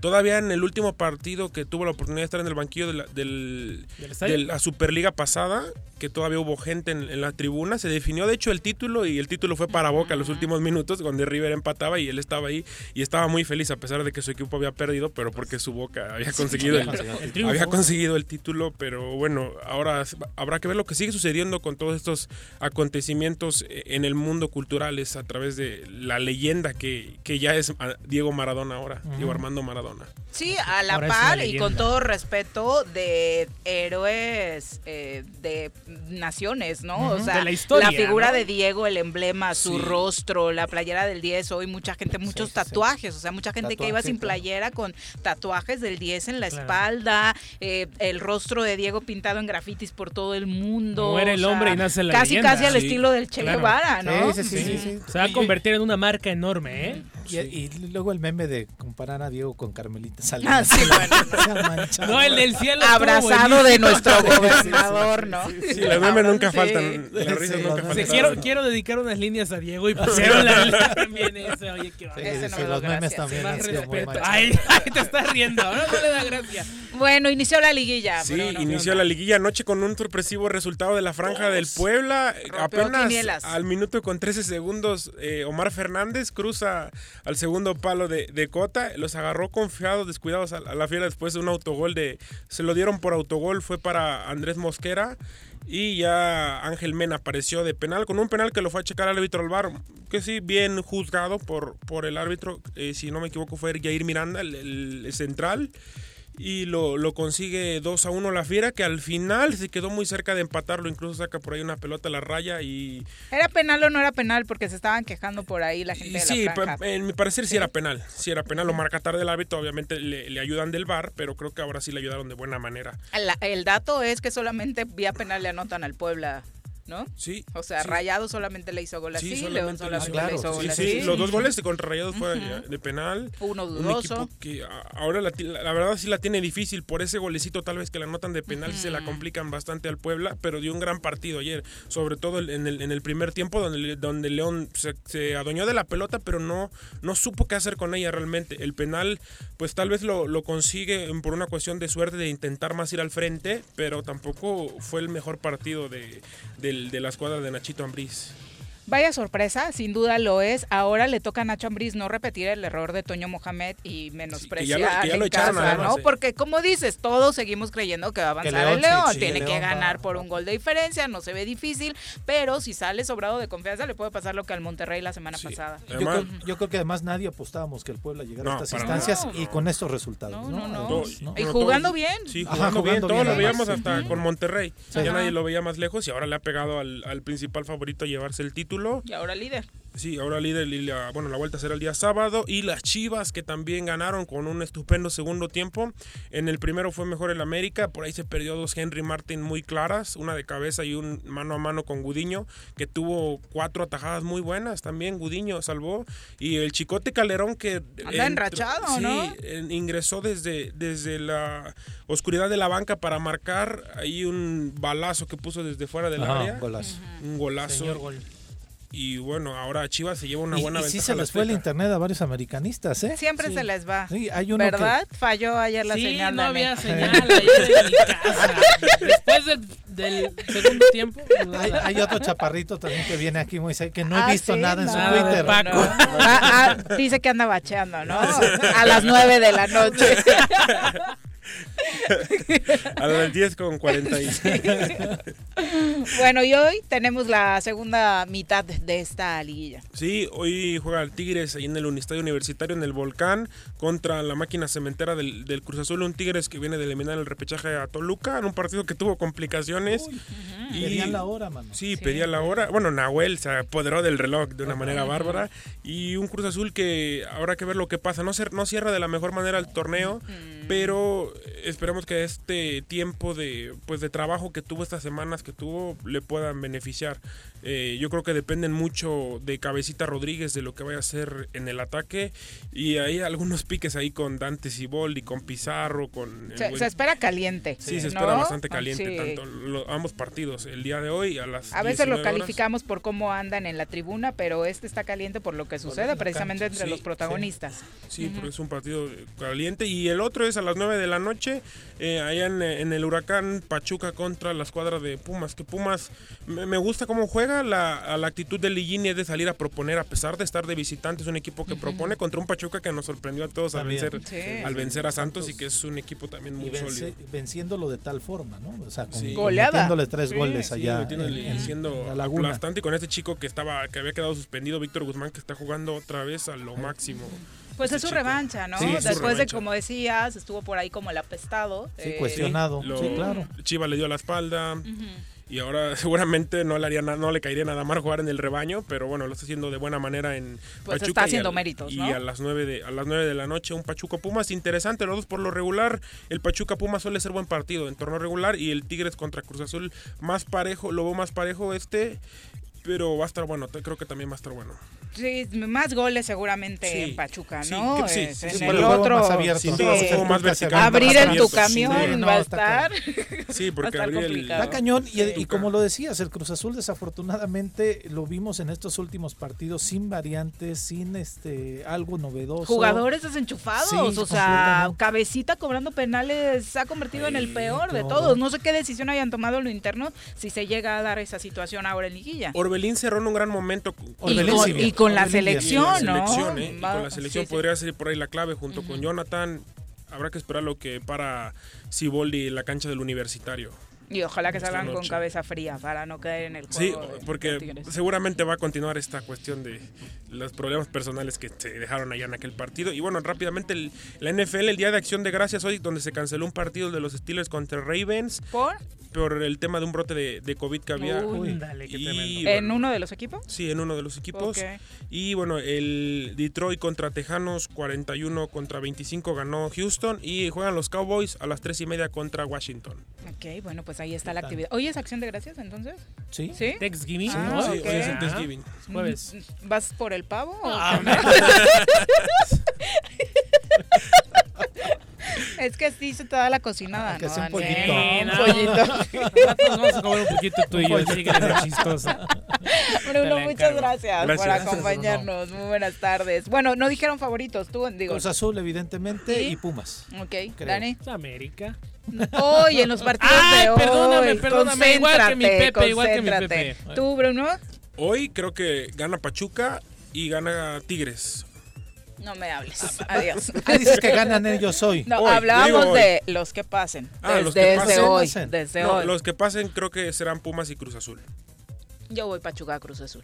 ¿Sí? Me, me la viento, sí. Me sí, gustó, pues Pachuca, me gustó mira, Pachuca. Puebla y, y, la y defensa Pachuca de no Pumas, nada que perder. a pesar del mal partido y que terminaron sacándonos el resultado, Ajá. es muy mala la defensa de, de Universidad. Sí, y claro. creo que por ahí Sí. Pachuca, siendo tan contundente como lo demostró en la comarca, podría dar la sorpresa, ¿no? Va a ser un partido muy dinámico. Sí, ¿no? va a Es- ser es muy dinámico, rápido, dinámico. vertical, interesante, buen partido. Creo que va a haber más acciones, como bien lo dice Viri, en este que en el de Cruz Azul, que es más cerrado. Exacto. Bueno, pues ya nos vamos, mi querido Pepe. Muchas Gracias, gracias, Viri, por gracias, acompañarnos. Daniel. Muy buenas tardes. Dani. Muchas Viri, gracias. gracias a ustedes. Nos guardas pavito. Obi. gracias, Bruno. Buenas tardes, gracias a todos ustedes por acompañarnos. Son las 3 con 9. Mañana en punto de la una los esperamos por acá. El Choro Matutino. Por lo pronto, el Choro Matutino.